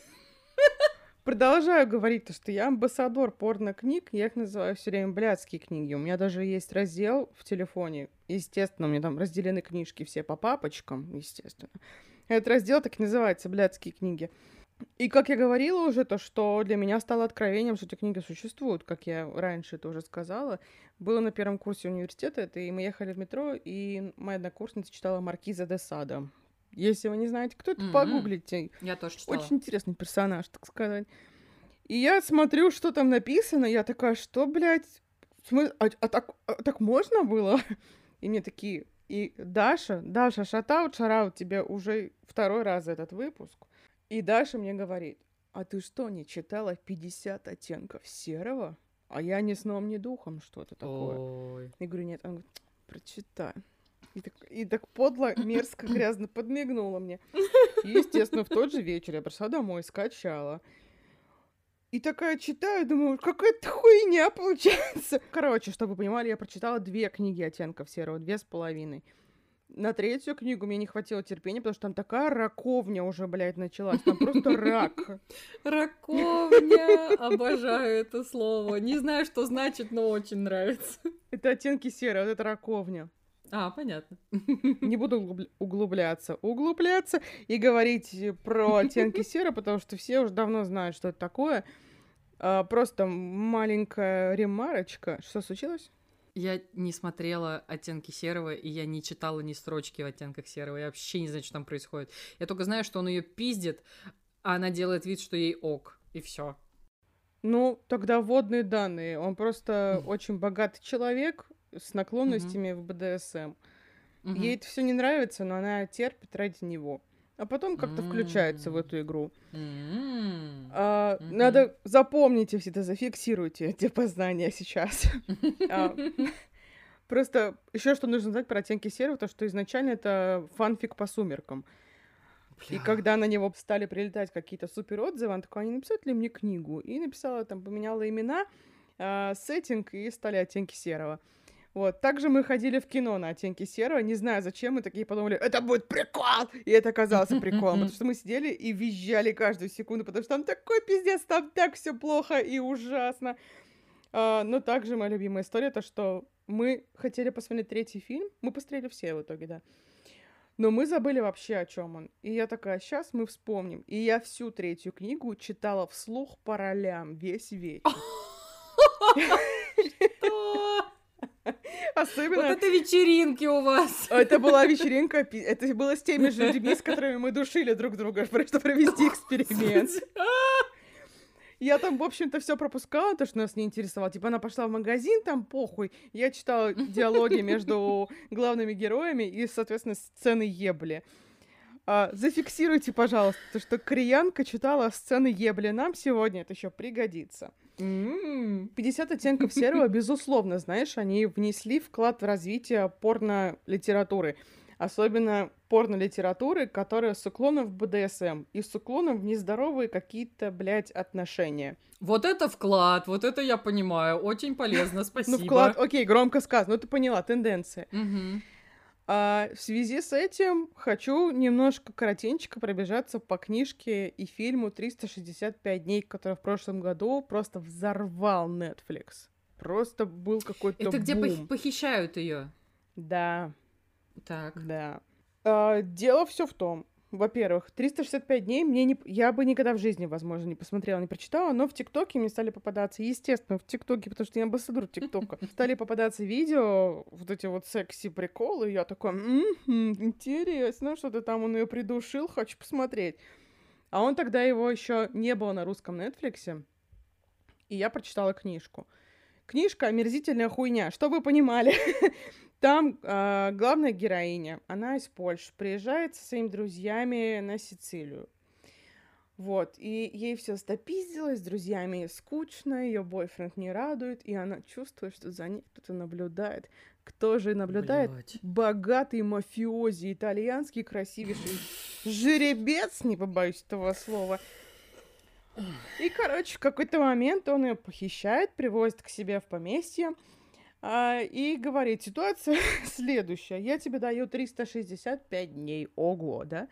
И он говорит, ты либо в меня влюбляешься, и у нас все заебись, либо ты в меня не влюбляешься, и я тебя отпускаю.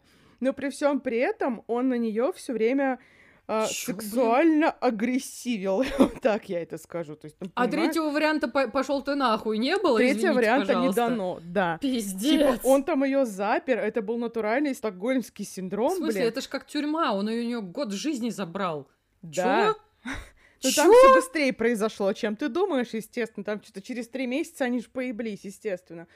Но сам факт, и я искала сегодня, когда какие-то статьи про этот фильм, я наткнулась на очень любопытную статью, которая говорит то, что 365 дней — это не книжка о ебле, это книжка о эмоциональных каких-то там изломах человеческих вот этих вот всех штук. И я такая, да, блядь, вы шутите? И просто там прикол в том, то, что главного героя, который, по сути, абьюзер, блядь, манипулятор, и держит женщину в заложниках, чтобы она в него влюбилась, они там его романтизируют и пытаются его оправдать то, что да, он ее держит в заложниках, но он же дарит ей подарки. Он ее по ресторанам Чё? водит, водит. Он ей платье красиво покупает, покупает. Любви признается, Чё? признается. Он святой, зря, Да конечно, засунь ты она... себе в анус эти платья, блядь! Я такая злая! И в книге у меня была претензия не только к самому вот этому вот, знаешь, факту издевательства над бедной женщиной, неважно то, что оно происходит, там, через дарение подарков, все остальное, это как бы окей. Там были неплохие сцены секса, но написано это было все просто ужасно. А почему-то это польская писательница Бланка Липинска, если я не ошибаюсь. Я не знаю, либо у нее это прикол. Кстати, по профессии она косметолог, чтоб ты понимала. Косметолог написала, бля, бля книгу, по которой сняли фильм, который разъебал Netflix. И там написано, например, в 13-23 дня он за ней Какое заехал. аптечное время. Да, да, я думаю, а вот нам очень важно знать, да вот буквально до секундно, что происходит. Это вообще какая-то хуйня. Написано это очень неталантливо, непрофессионально, и я не могу сказать, то, что порно-книги все талантливые, профессиональные и суперски написаны. Но тут как будто бы, знаешь, был замах на великое вот это вот произведение, но это просто ужасно. Вышла только первая книга, по идее, должна выйти, вторая, возможно, и третья, но пока какое-то молчание серьезно? повисло в воздухе, да. И мое самое любимое то, что Netflix после выхода 365 дней все, конечно, взвизжали, потому что, ну, естественно, главного героя играет Мишель Мароне, а он очень красивый мужчина. Окей. Okay. Он какой-то итальянский актер, но он такой красивый, он такой секси. Это, конечно, с него все обвинения сняты.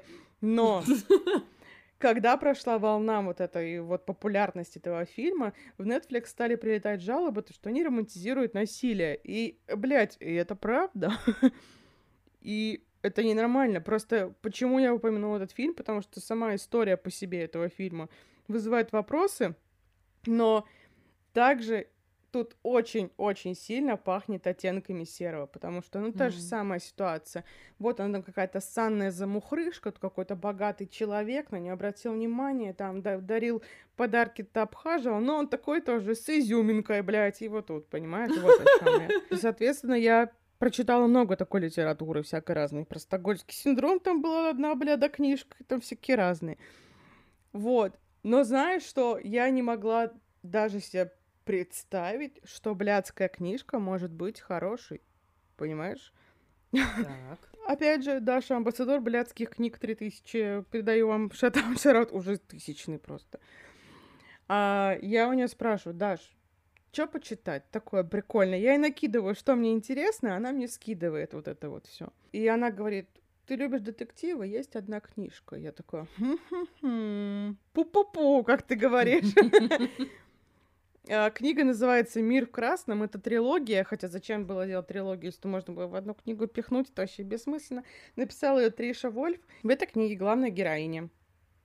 Начинается книжка с того, что она находится в подвале. Она находится в подвале, и понятно то, что она находится в заложниках в подвале.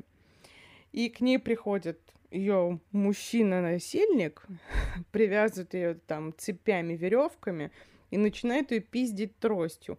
И в какой-то момент она ну, пишет то, что там от первого лица повествования. Я, говорит, понимаю, что мое тело сдается, и я чувствую, что я начинаю течь.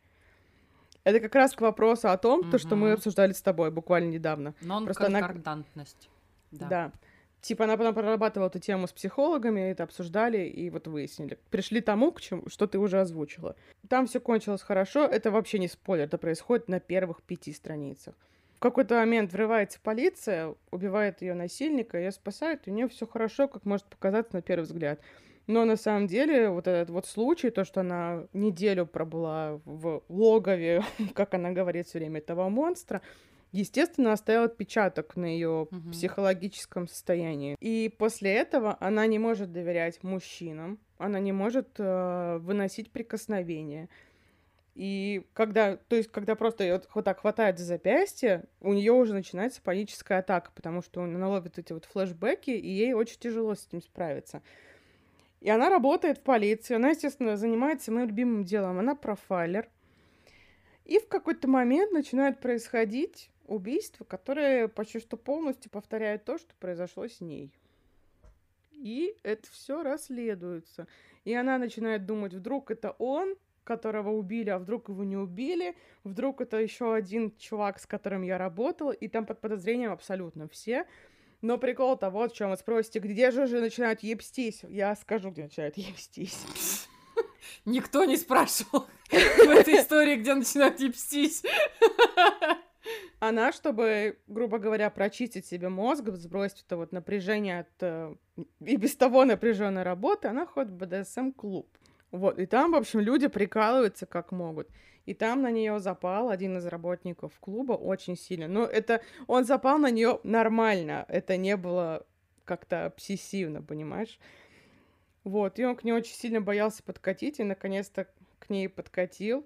И он ей сказал, ну, он понял то, что она боится прикосновения, он ей сказал, я тебя не трону, пока ты сама меня не попросишь, пока ты мне не разрешишь.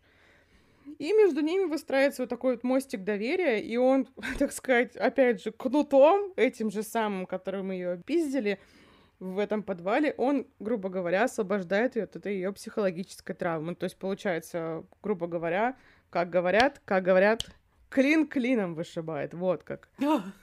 Вот что хотела сказать. Да. И сцены там написаны прям, ну, неплохо они написаны, прям нормально.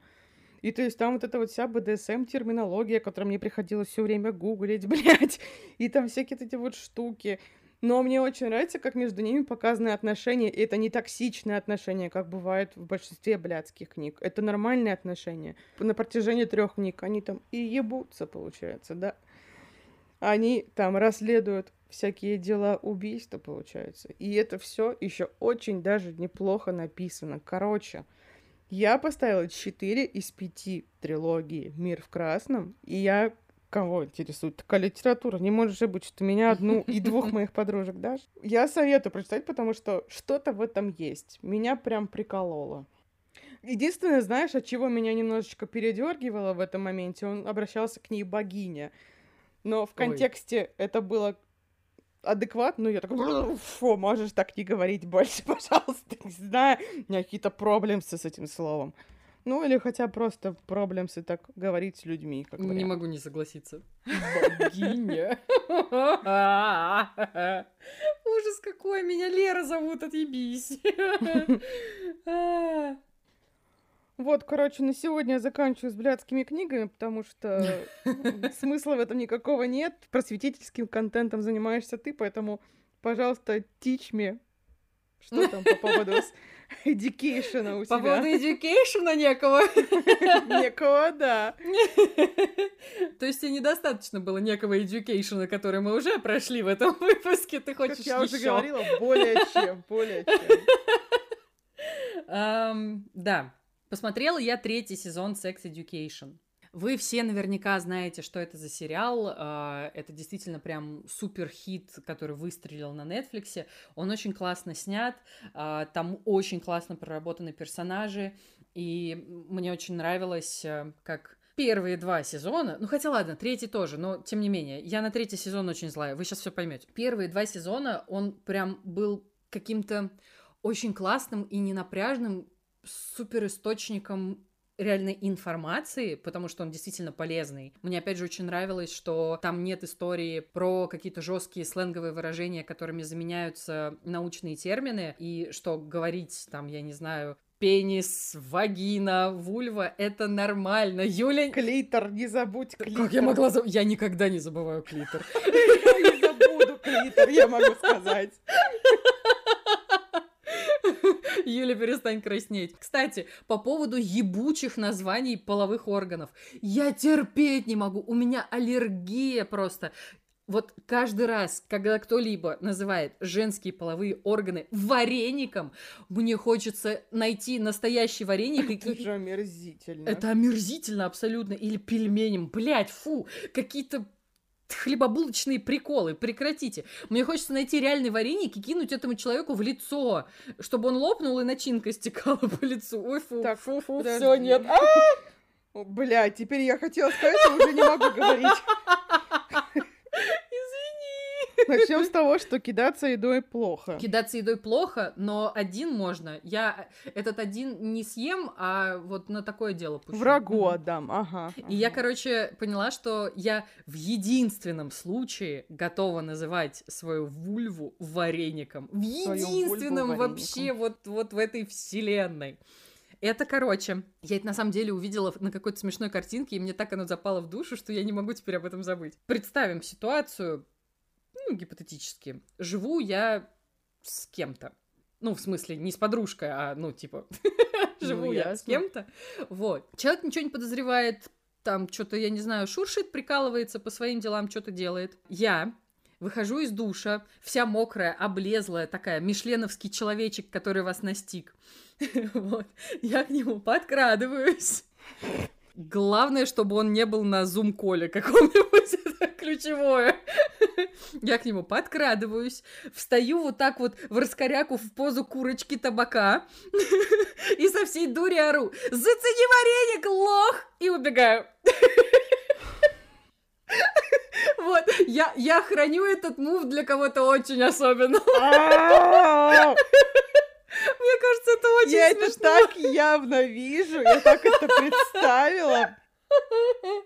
Ты это так явно представила, потому что ты видела меня в трусах недавно, да? В том числе. Ну, еще потому, что у О меня май. очень фантазия буйная. Вот, вот только в этом случае я готова. Так, короче, ладно, все, вернемся. Sex Education. Ну, я теперь опять не могу вернуться. Все, у меня перед глазами цыпленок табака в твоем исполнении. Зацени вареник, лох. Зацени вареник, лох. Мне кажется, так можешь демонстрировать интимные стрижки. А, О, то есть ты хочешь превратить это в серию ивентов, я правильно понимаю? А я такая, да, я придумщица. Почему-то вспомнился зонтик из Squid Game. Так, ладно. Я представила просто, я не знаю, почему именно Я тоже, спасибо, спасибо. Выбираю кружок, блядь. Кружок опасно выбирать треугольник. Там и так треугольник, зачем? Он уже вы меня выбрал. Ну, я называю это Бермуды, очевидно.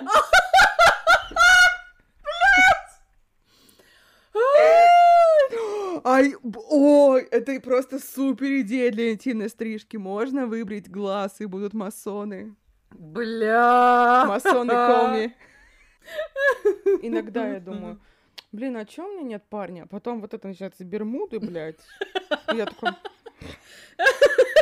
Сейчас мы еще дойдем до моего секс-плейлиста. Блять, это вообще объяснит все про меня. Ну, кстати, да, у меня тоже плейлист супер ожидаемый, прям реально супер ожидаемый. А вот у меня супер ебучий поэтому. В общем, Sex Education. Вы и так прекрасно знаете, повторюсь, про этот сериал. Он действительно классный, он снимает стигмы с кучи вообще тем, и действительно он иллюстрирует кучу разных ситуаций, которые могут с тобой произойти, и спокойно, без какого-либо там злого смеха или высокомерия объяснять тебе, что вообще с этим всем делать. И это прям классно. И мне всегда очень нравился основной посыл Sex Education. Опять же, тут ровно то же самое, что и в моих двух э, научпоп книжках. Разговаривайте, пожалуйста. Вот как только вы начнете свободно и доверительно относиться друг к другу и разговаривать, все станет сильно лучше и качественнее. Что хочу сказать про третий сезон? Я такая злая на третий сезон, пиздец. Что хорошего я хочу сказать про третий сезон? Там не было моментов, которые переплюнули бы момент с автобусом из второго сезона, потому что я недавно его специально пересматривала. Ну, честно, я прям расплакалась. Он настолько крутой, настолько трогательный и настолько какой-то освобождающий. Ну, то есть я прям очень благодарна сериалу за этот момент. Он действительно очень классный.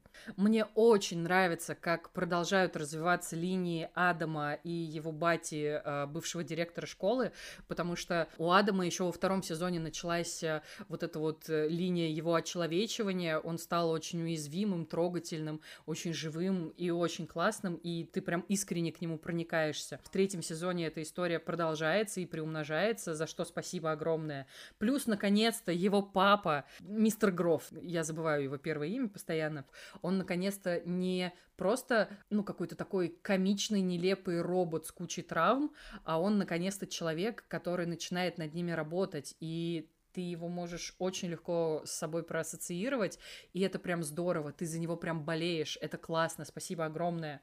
Плюс Джемайма Кёрк, о мой бог, Джемайма Кёрк это, это такой мой сильный герл краш, это пиздец. Она такая красивая, она такая... Она такая чувственная, такая прям, о, она такая классная, я прям не могу. Она мне дико понравилась еще в сериале «Девочки», где она была с длиннющими волосами и бегала периодически голенькая и творила странные вещи. А здесь она тоже творит странные вещи, но у нее корешка и очень красивая бордовая помада, и что бы она там ни делала, я ей готова простить все, потому что она настолько круто исполнила эту роль, что я просто такая «А, не могу. Мгм. Вот. Что мне не понравилось в третьем сезоне Sex Education, одна из моих главных претензий к тому, что вы хотели ввести в сюжет небинарную персону и рассказать о всех трудностях в плане социализации, в плане принятия себя, в плане каких-то проблем, с которыми ты сталкиваешься на какой-то day-to-day основе. Но в итоге та самая небинарная персона становится просто вспомогательным инструментом для развития арки других персонажей. Ну, то есть, м, нехорошо. Ну, правда, нехорошо. Но как бы я благодарна сериалу за попытку, но исполнение получилось, ну, так себе, ну, правда. Что меня больше всего выбесило в третьем сезоне, это то, что они удешевили никому не всравшимися гэгами то повествование, которое они ведут. То есть я не против какого-нибудь прикола в духе американского пирога, если он хоть как-то оправдан, либо если это какая-то история, которая для сюжета хоть каким-то образом важна, и она хоть на что-то повлияет.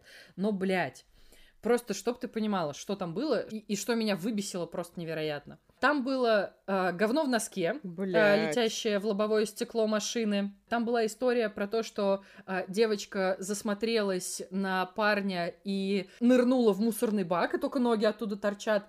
И этот эпизод ни к чему не привел, вообще ни к чему. Да! Это же прям American Pie натуральный. Да, то есть вот реально история с э, мусоркой, это, это прям чистая цитата из «Дрянных девчонок», из Mean Girls. История с летающим дерьмом, это реально американский пирог. Плюс, э, ну вот, то есть вот эти вот две вещи меня очень сильно выбесили. Плюс там была история которая, ну, реально, ну, очень притянута за уши, но хоть какие-то последствия имеет. Там была, ну, довольно визуально конкретно обозначенная гибель домашнего животного. Очень глупая, но которая, окей, там потом, хорошо, э, это вот типа, э, это даже не ружье, это пуколка, вот которую повесили и типа потом сняли, чтобы чтобы, ну, практически ничего. Я не знаю, зачем вот эти три приема были сделаны. Я не очень поняла вот этого какого-то очень дурацкого парада отсылок. Но, с другой стороны, там были, там, допустим, другие две, которые я, ну, при первичном осмотре углядела. Там был амаш э, на Большого Лебовски. Там была сцена в боулинге, которая практически цитирует эпизод из Лебовски. И плюс там был очень похожий пробег героя по спортивному полю, который цитирует пробег ага, ага, героя из 1917, да. Ну, то есть вот эти вот две истории, они вписаны в сюжет. Ну, то есть понятно, что это, ну, для лишнего выразительного средства, типа такой вот, вот поклон каким-то другим произведениям из мировой культуры. Угу. Зачем была кровища, э, говнище и ноги, торчащие из мусорного бака, мне вообще непонятно. Я там в каком-то разборе услышала, что это тоже история про дестигматизацию чего-либо. И я такая, так это можно было сделать тысячей других способов, не выбиваясь из собственного стиля, из той тональности, которую вы сами задали. Вы чё, блин? Ну, короче, вот за это я прям готова э, ругать и обижаться на сериал, потому что я очень люблю этот сериал, и, и он действительно классный, и он действительно очень близкий, очень атмосферный, очень крутой. Но вот эти истории, я хер знает, как будто бы сценаристам стало скучно, и они решили, а чё будет если? И в итоге так все и оставили. Вот, вот это, короче, очень обидно. Вот, но в целом я ну, все еще люблю Sex Education, но, естественно, меня раздражает, что третий сезон снова закончили клиффхенгером, и ты такой... Ну, блин. Вот. Ну, скорее всего, четвертый я посмотрю все-таки. Мне интересно, что они там дальше придумают. Вот, но третий, конечно, меня подрастроил. Вот, вот так. Угу, угу. Ну, я, как обычно, я все посмотрю, когда все выйдет, и уже можно будет не ждать ничего и никого. А ты и первый, и второй тоже не смотрела сезон? Нет. А, то есть ты не понимаешь историю про автобус? Ну, ладно. Я не понимаю буквально ни слова из того, что ты говоришь. Ладно. Я понимаю только слова вульва, вагина, пенис и клитор, да, только эти. А чё клитор на последнем месте? Ты вообще забыла его сказать в прошлый раз? Ну ладно. Когда мы с тобой готовились к выпуску, я хотела рассказать только про книжки. Угу. Но потом я думаю, ну надо же про какой-то фильм рассказать, мы же еще и подкаст про фильмы.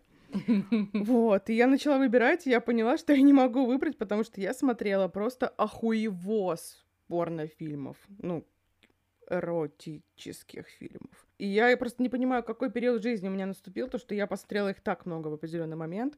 Суть в том, то, что да, я не могла выбрать, но выбрала, естественно, южнокорейский фильм. Насколько ты удивлена сейчас? На минус тысячу. Блять. Короче, я хотела вам рассказать про фильм «Служанка» и сразу же вам его посоветовать. Фильм снял человек по имени Пак Чхан Ук человек, который снял «Олдбоя», человек, который снял «Порочные игры» с Николь Кидман и Мией Васиковской. Обожаю. И человек, который снял сериал «Маленькая барабанщица» с Флоренс Пью, с Александром с Асгардом, с Карсгардом. Я называю его Сасгардом, потому что он с Асгарда, очевидно. В чем суть фильма «Служанка»? Действие происходит в 1930-х годах в Корее. Один мошенник по прозвищу Граф подбивает одну девочку из нищей семьи. Нищей, да удаленькая, потому что они мошенники уровня 500. Они там с детства учили их подделывать документы. Один занимается такими уловками, другой третьими, другой десятыми. И он подговаривает девочку из этой семьи, чтобы она устроилась служанкой в одну богатую корейскую семью, где живет дядя и его, собственно, племянница. С ними раньше жила еще тетя, но про тетю немножечко попозже. И суть его плана такова, то что служанка должна подтолкнуть вот эту вот богатую девушку, чтобы она влюбилась в этого графа-мошенника, чтобы он на ней женился, забрал ее деньги и сдал ее в дом для сумасшедших, чтобы он озолотился, так сказать, и пальцем-то не повел. Козел. А, в общем, я описала, что должно происходить в фильме, но прикол в том, что у этого фильма прямо ты думаешь, сейчас все закончится, и ты такой охуел а там продолжается, и ты снова охуел, а ага, а там ага. еще продолжается, и ты снова, и ты тысячу раз охуеваешь за фильм, потому что там меняется настолько ракурс всего происходящего, ты думаешь, я все понимаю, ты ничего не понимаешь. Это, конечно, все знаешь в духе вот этих вот неожиданных твистов М. Найта Шьямалана, но если его очень легко пробить, тут ты вообще не ожидаешь, что происходит, mm-hmm. и то, что все повернется так, как повернулось. Вкратце, в общем, это фильм о женской дружбе. Очень сильной женской дружбе. Вот. И знаете, мне кажется, что это самый эстетично, очень приятно снятые эротические сцены, которые я только видела в кинематографе, потому что ты смотришь, и ты чувствуешь, как будто бы ты находишься на их территории, но при этом ты заворожен происходящим, и тебе ты, ты не кринжуешь с того, что происходит на экране. Ты такой, ага, а, а о, о, о, да, да, да. И в определенный момент там есть сцена, где где заглядывают в междуножье. Я смотрела в галимой озвучке, и, в общем, она заглядывает ей между ножей и такая, какая удивительная красота. И я чуть не умерла от смеха в этот момент. Какая удивительная красота, блядь! Я смотрела в нормальной озвучке на ОККО, по-моему, и там тоже была удивительная красота. А я смотрела на кинопоиске, пересматривала буквально перед выпуском, и там нет какая удивительная красота. Там было только в галимой озвучке. Я так расстроилась, такая, блядь, я ради этой фразы смотрела целый фильм. потеряли. Ну, блин. Чтобы вы еще понимали, какие важные поинты я хотела бы озвучить про этот фильм, что сначала ты не понимаешь, что опять же происходит, а потом ты углубляешься, и прикол в том, то, что происходит в этом доме следующее. Сумасшедший дядя этой богатой женщины, которые хотят наебать, он проводит некие сеансы. Возвращаемся к тому, что я просила вас запомнить на оттенках серого. Сидит азиатка и читает порно-книги. подвале с некими приколами, так можно сказать, если... И он читает с выражением, со спецэффектами, там, господи. И приходят богатые мужики на все это смотреть, естественно, не только смотреть, так сказать, блин. Я про это забыла совсем, а так как у нас чат называется «Подвал с приколами», и там был подвал с приколами, такой очень смешно. А еще там был еще какой-то более глубокий подвал, и его все боялись. И тетка нашей богатой девочки исчезла в подвале, а потом повесилась. И когда показывают подвал, там был огромный осьминог, и я такая, что же тут происходило? И да, это тоже не спойлер, ее тетка повесилась, и что важно, что я выяснила буквально недавно, то, что один из наших слушателей, его зовут Кай Энгель, шатаут, шараут, тебе безусловно. Кай, шатаут, шараут. Кай написал, блядь, саундтрек к фильму «Служанка». Вы вообще можете себе это представить? Я выпала вообще, когда я узнала эту информацию. Я не то что выпала, я охуела. Просто я такая пишу в чат, блин, посмотрела фильм «Служанка». И Кай пишет, я, кстати, написала к ней саундтрек. Я такая, что? И он говорит, да, под мою песню тетка идет вешаться. Охуенно. Вы вообще можете себе представить, то, что нас слушает человек, который писал, блядь, саундтрек такому фильму и общается с нами, и я такая, вот тогда, ну дела, ну дела. И даже еще ни раз не сказал, что мы уебаны бесталанные. Он даже отзыв оставил нам на Apple Podcast. Вообще. Оставляйте, кстати, нам отзывы на Apple Podcast, но только пятерки. Пожалуйста, только пятерочки, потому что Юлия не любит четные числа. Вы же не хотите, чтобы она сделала вам Юй и пришла за вами однажды? Но все еще стоит отметить то, что я не люблю цифры меньше пяти, поэтому... Ну, вы понимаете. Ну, вы все поняли. Короче, Кай, шатаут, шараут, просто охуеть. Абсолютно охуеть. Да. Возможно, я не очень внятно вам рассказала про фильм «Служанка», потому что я очень боюсь проспойлерить. Представляете, в какой-то веке я боюсь проспойлерить. Но если я проспойлерю, все посыпется крахом, так сказать, прахом и вот этим вот всем остальными А, то есть штуками. в спешле про секс э, фразу «пойдет по пизде» ты решила не использовать? О, я забыла. Пойдет по пизде все сразу. Но опять же, я не зря упомянула этот фильм в этом выпуске, потому что там потрясающие сцены секса. Даже когда нету сцен секса, есть только намек какой-то вот немножечко uh-huh. едва уловимый эротический контекст, и там uh-huh. ничего не происходит, но ты чувствуешь, что вот напряжение, потому что твоя фантазия uh-huh. начинает дальше от этого дорабатывать, и ты такой, о, нормально! Я поставила фильму 8 из 10, ну, это прям это, ну, очень, это очень хорошее кино. кино. Да, прям, очень ну. хорошее кино. Слушай, а по поводу прям, ну, таких типа супер чувственных сцен, ты не смотрела еще синий самый теплый цвет? Или он, блин, он у нас каждый раз по-разному дублируется, или жизнь Адель, там, где Лея Сейду с синими волосами? Нет, я не смотрела, он у меня лежит. Это европейское кино, мне надо настроиться, блядь, я там ничего не пойму опять. Ну подожди, корейское кино тоже очень часто ни хрена не линейное и, ну, типа, не из классической структуры, и ты его все равно смотришь. А ты лицо мое смотришь? Понятное дело, что ну, мне понятно, проще ладно. понять блин, корейский фильм, чем европейский. Бля, обожаю.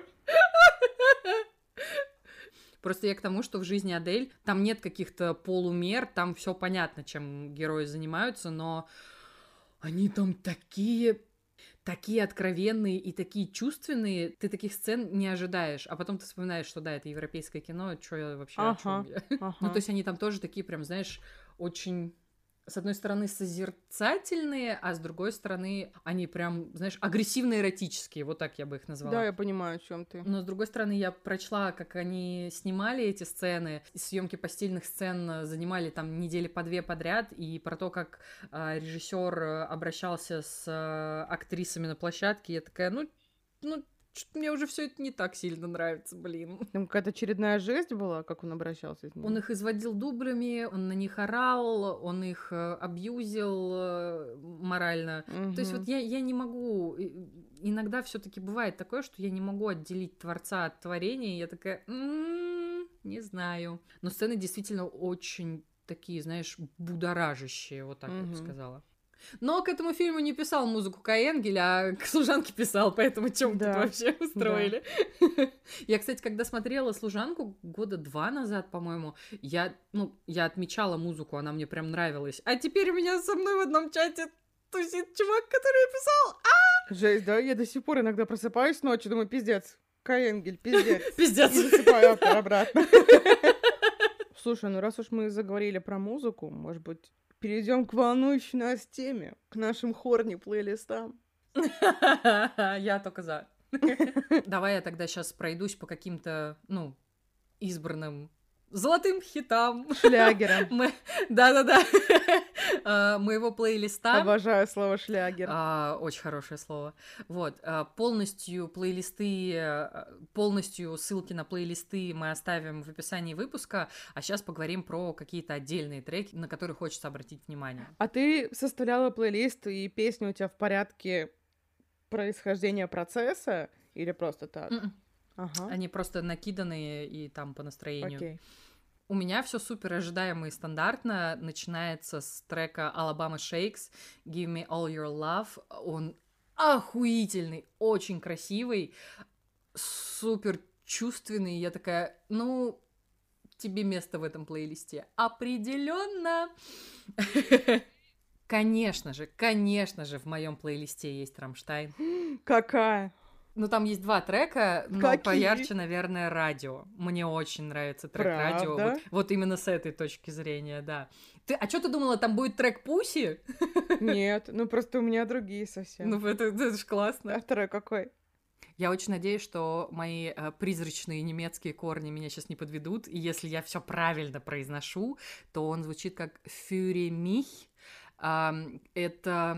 Из нимфоманки. Да, саундтрек «Нимфоманки» мне очень нравится. Все еще, когда в кинотеатре изо всех колонок заиграл Фюри Мич, я такая, ебать! Я Было чуть не умерла тогда, я вообще Да. была не готова. А еще там есть э, Pixies э, трек Hey. Почему он мне очень нравится? Под него впервые нормально целуются Барни и Робин в «Как я встретил вашу маму».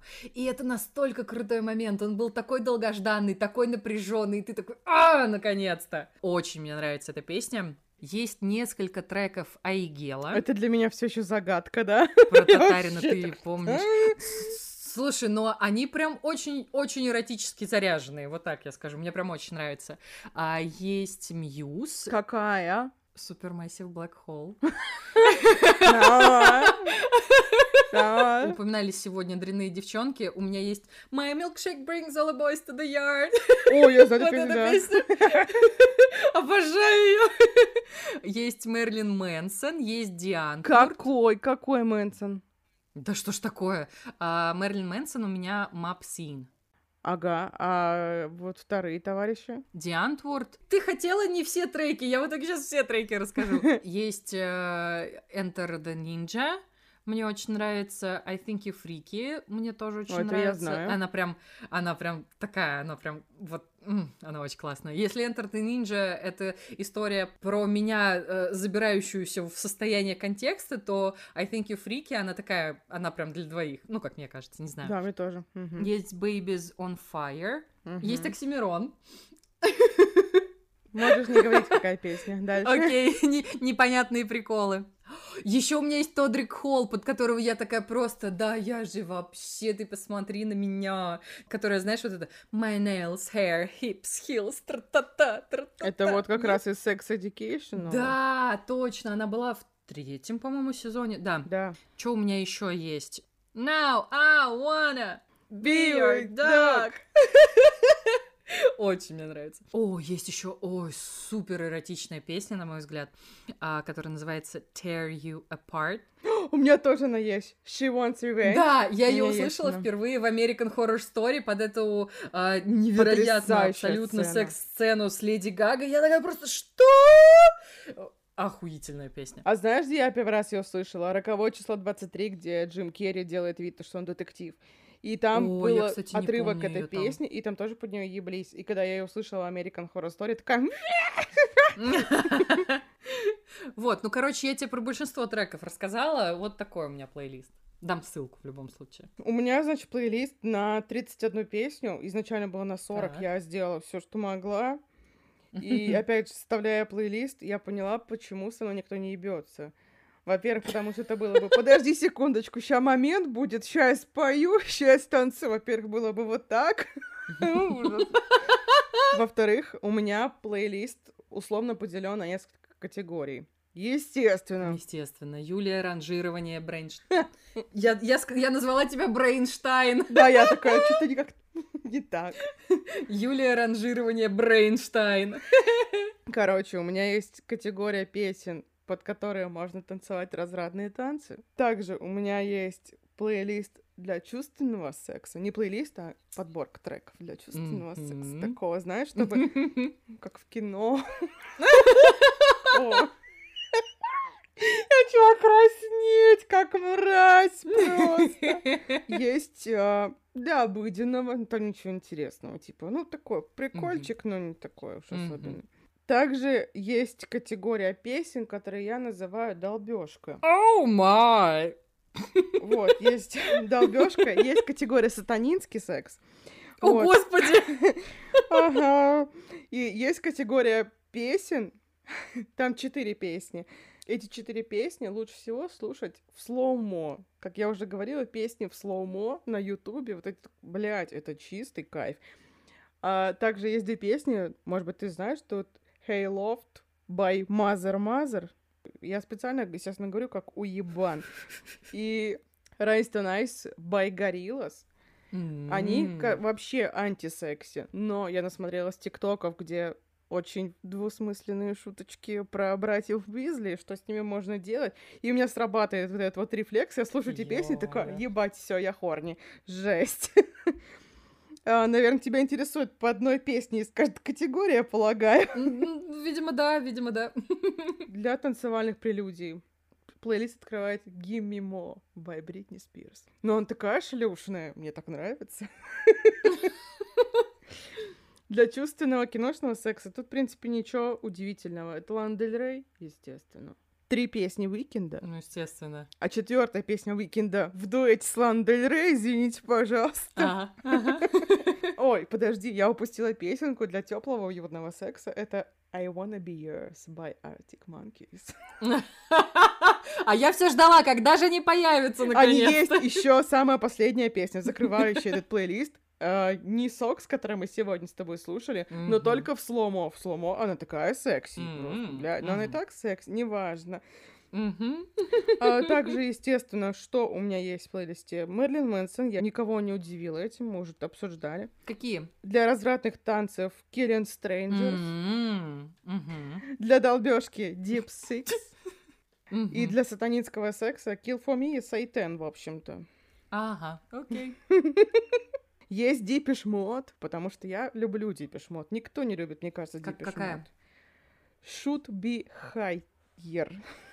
У меня тоже есть Депешмот, я, мне кажется, его не упомянула, но у меня тоже есть в моем плейлисте Депешмот. Какая? Потому что я удалила несколько песен Mode. Нет, у меня есть Personal Jesus, она Плюсую. мне дико нравится. Супер кайф, да. Вот. А, наверное, также вас интересует, что значит раздел долбежка. Все еще до Deep Six by Marilyn Manson, как я уже сказала. Это две песни Рамштайн. Так. Бюгдиш, потому что, во-первых, называется «нагнись» переводится. И слово, которое я никогда не выговорю, поэтому, пожалуйста... Ну, в смысле, я выговорю, но это будет омерзительно, поэтому просто посмотрите, что у меня добавлено. У Интрига! меня есть песня Slipknot, которая называется Custer. Ничего особенного Мгм. нет, но там такая, там жесть. Ух, бля, ой, мне жарко стало, я представила. Фух, бля. А еще ты же знаешь, ну, ты точно знаешь песню Рамштайн Stripped.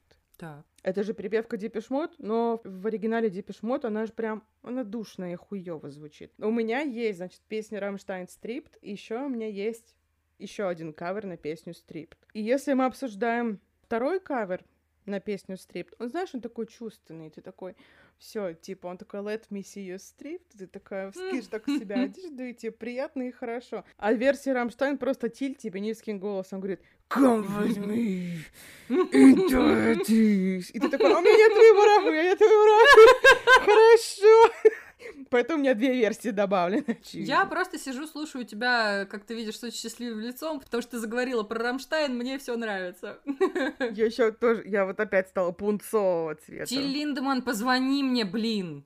Задолбал. Все, короче, я мне пизда абсолютнейшая наступила. Все, видел этот свой плейлист, вот сатанинский секс, вот это вот все. Может, это самое, сворачиваем выпуск тогда? Шутка про то, чем ты займешься после того, как я выключу камеру. Честно, пойду поем. Прости. Лера не интриганка Полякова. Абсолютно. Спасибо вам всем, что вы дожили до этой минуты выпуска. Выпуск получился максимально вообще энергозатратным и эмоциональным для нас обеих, как я посмотрю. Видимо, да, да. Вы, наверное, уже забыли, потому что нас давно не было, но если вы слушаете наши юные смешные голоса вот прям сейчас... Юль, скажи что-нибудь. Приветики.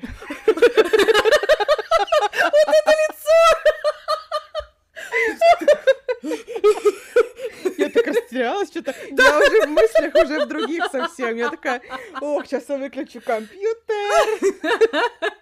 А, Ну, в общем, чтобы тебя сильно не задерживать, я вам, а, друзья, напоминаю, что каждый из вас герой. Мы все еще целуем ваши души и уши, но типа с вашего согласия. Это как бы был выпуск про секс. Мгм. Меня зовут Лера Полякова. Меня зовут Юлия Бернштайн. Как Рамштайн, я забыла сказать в самом начале, но вы помните это все и так, конечно.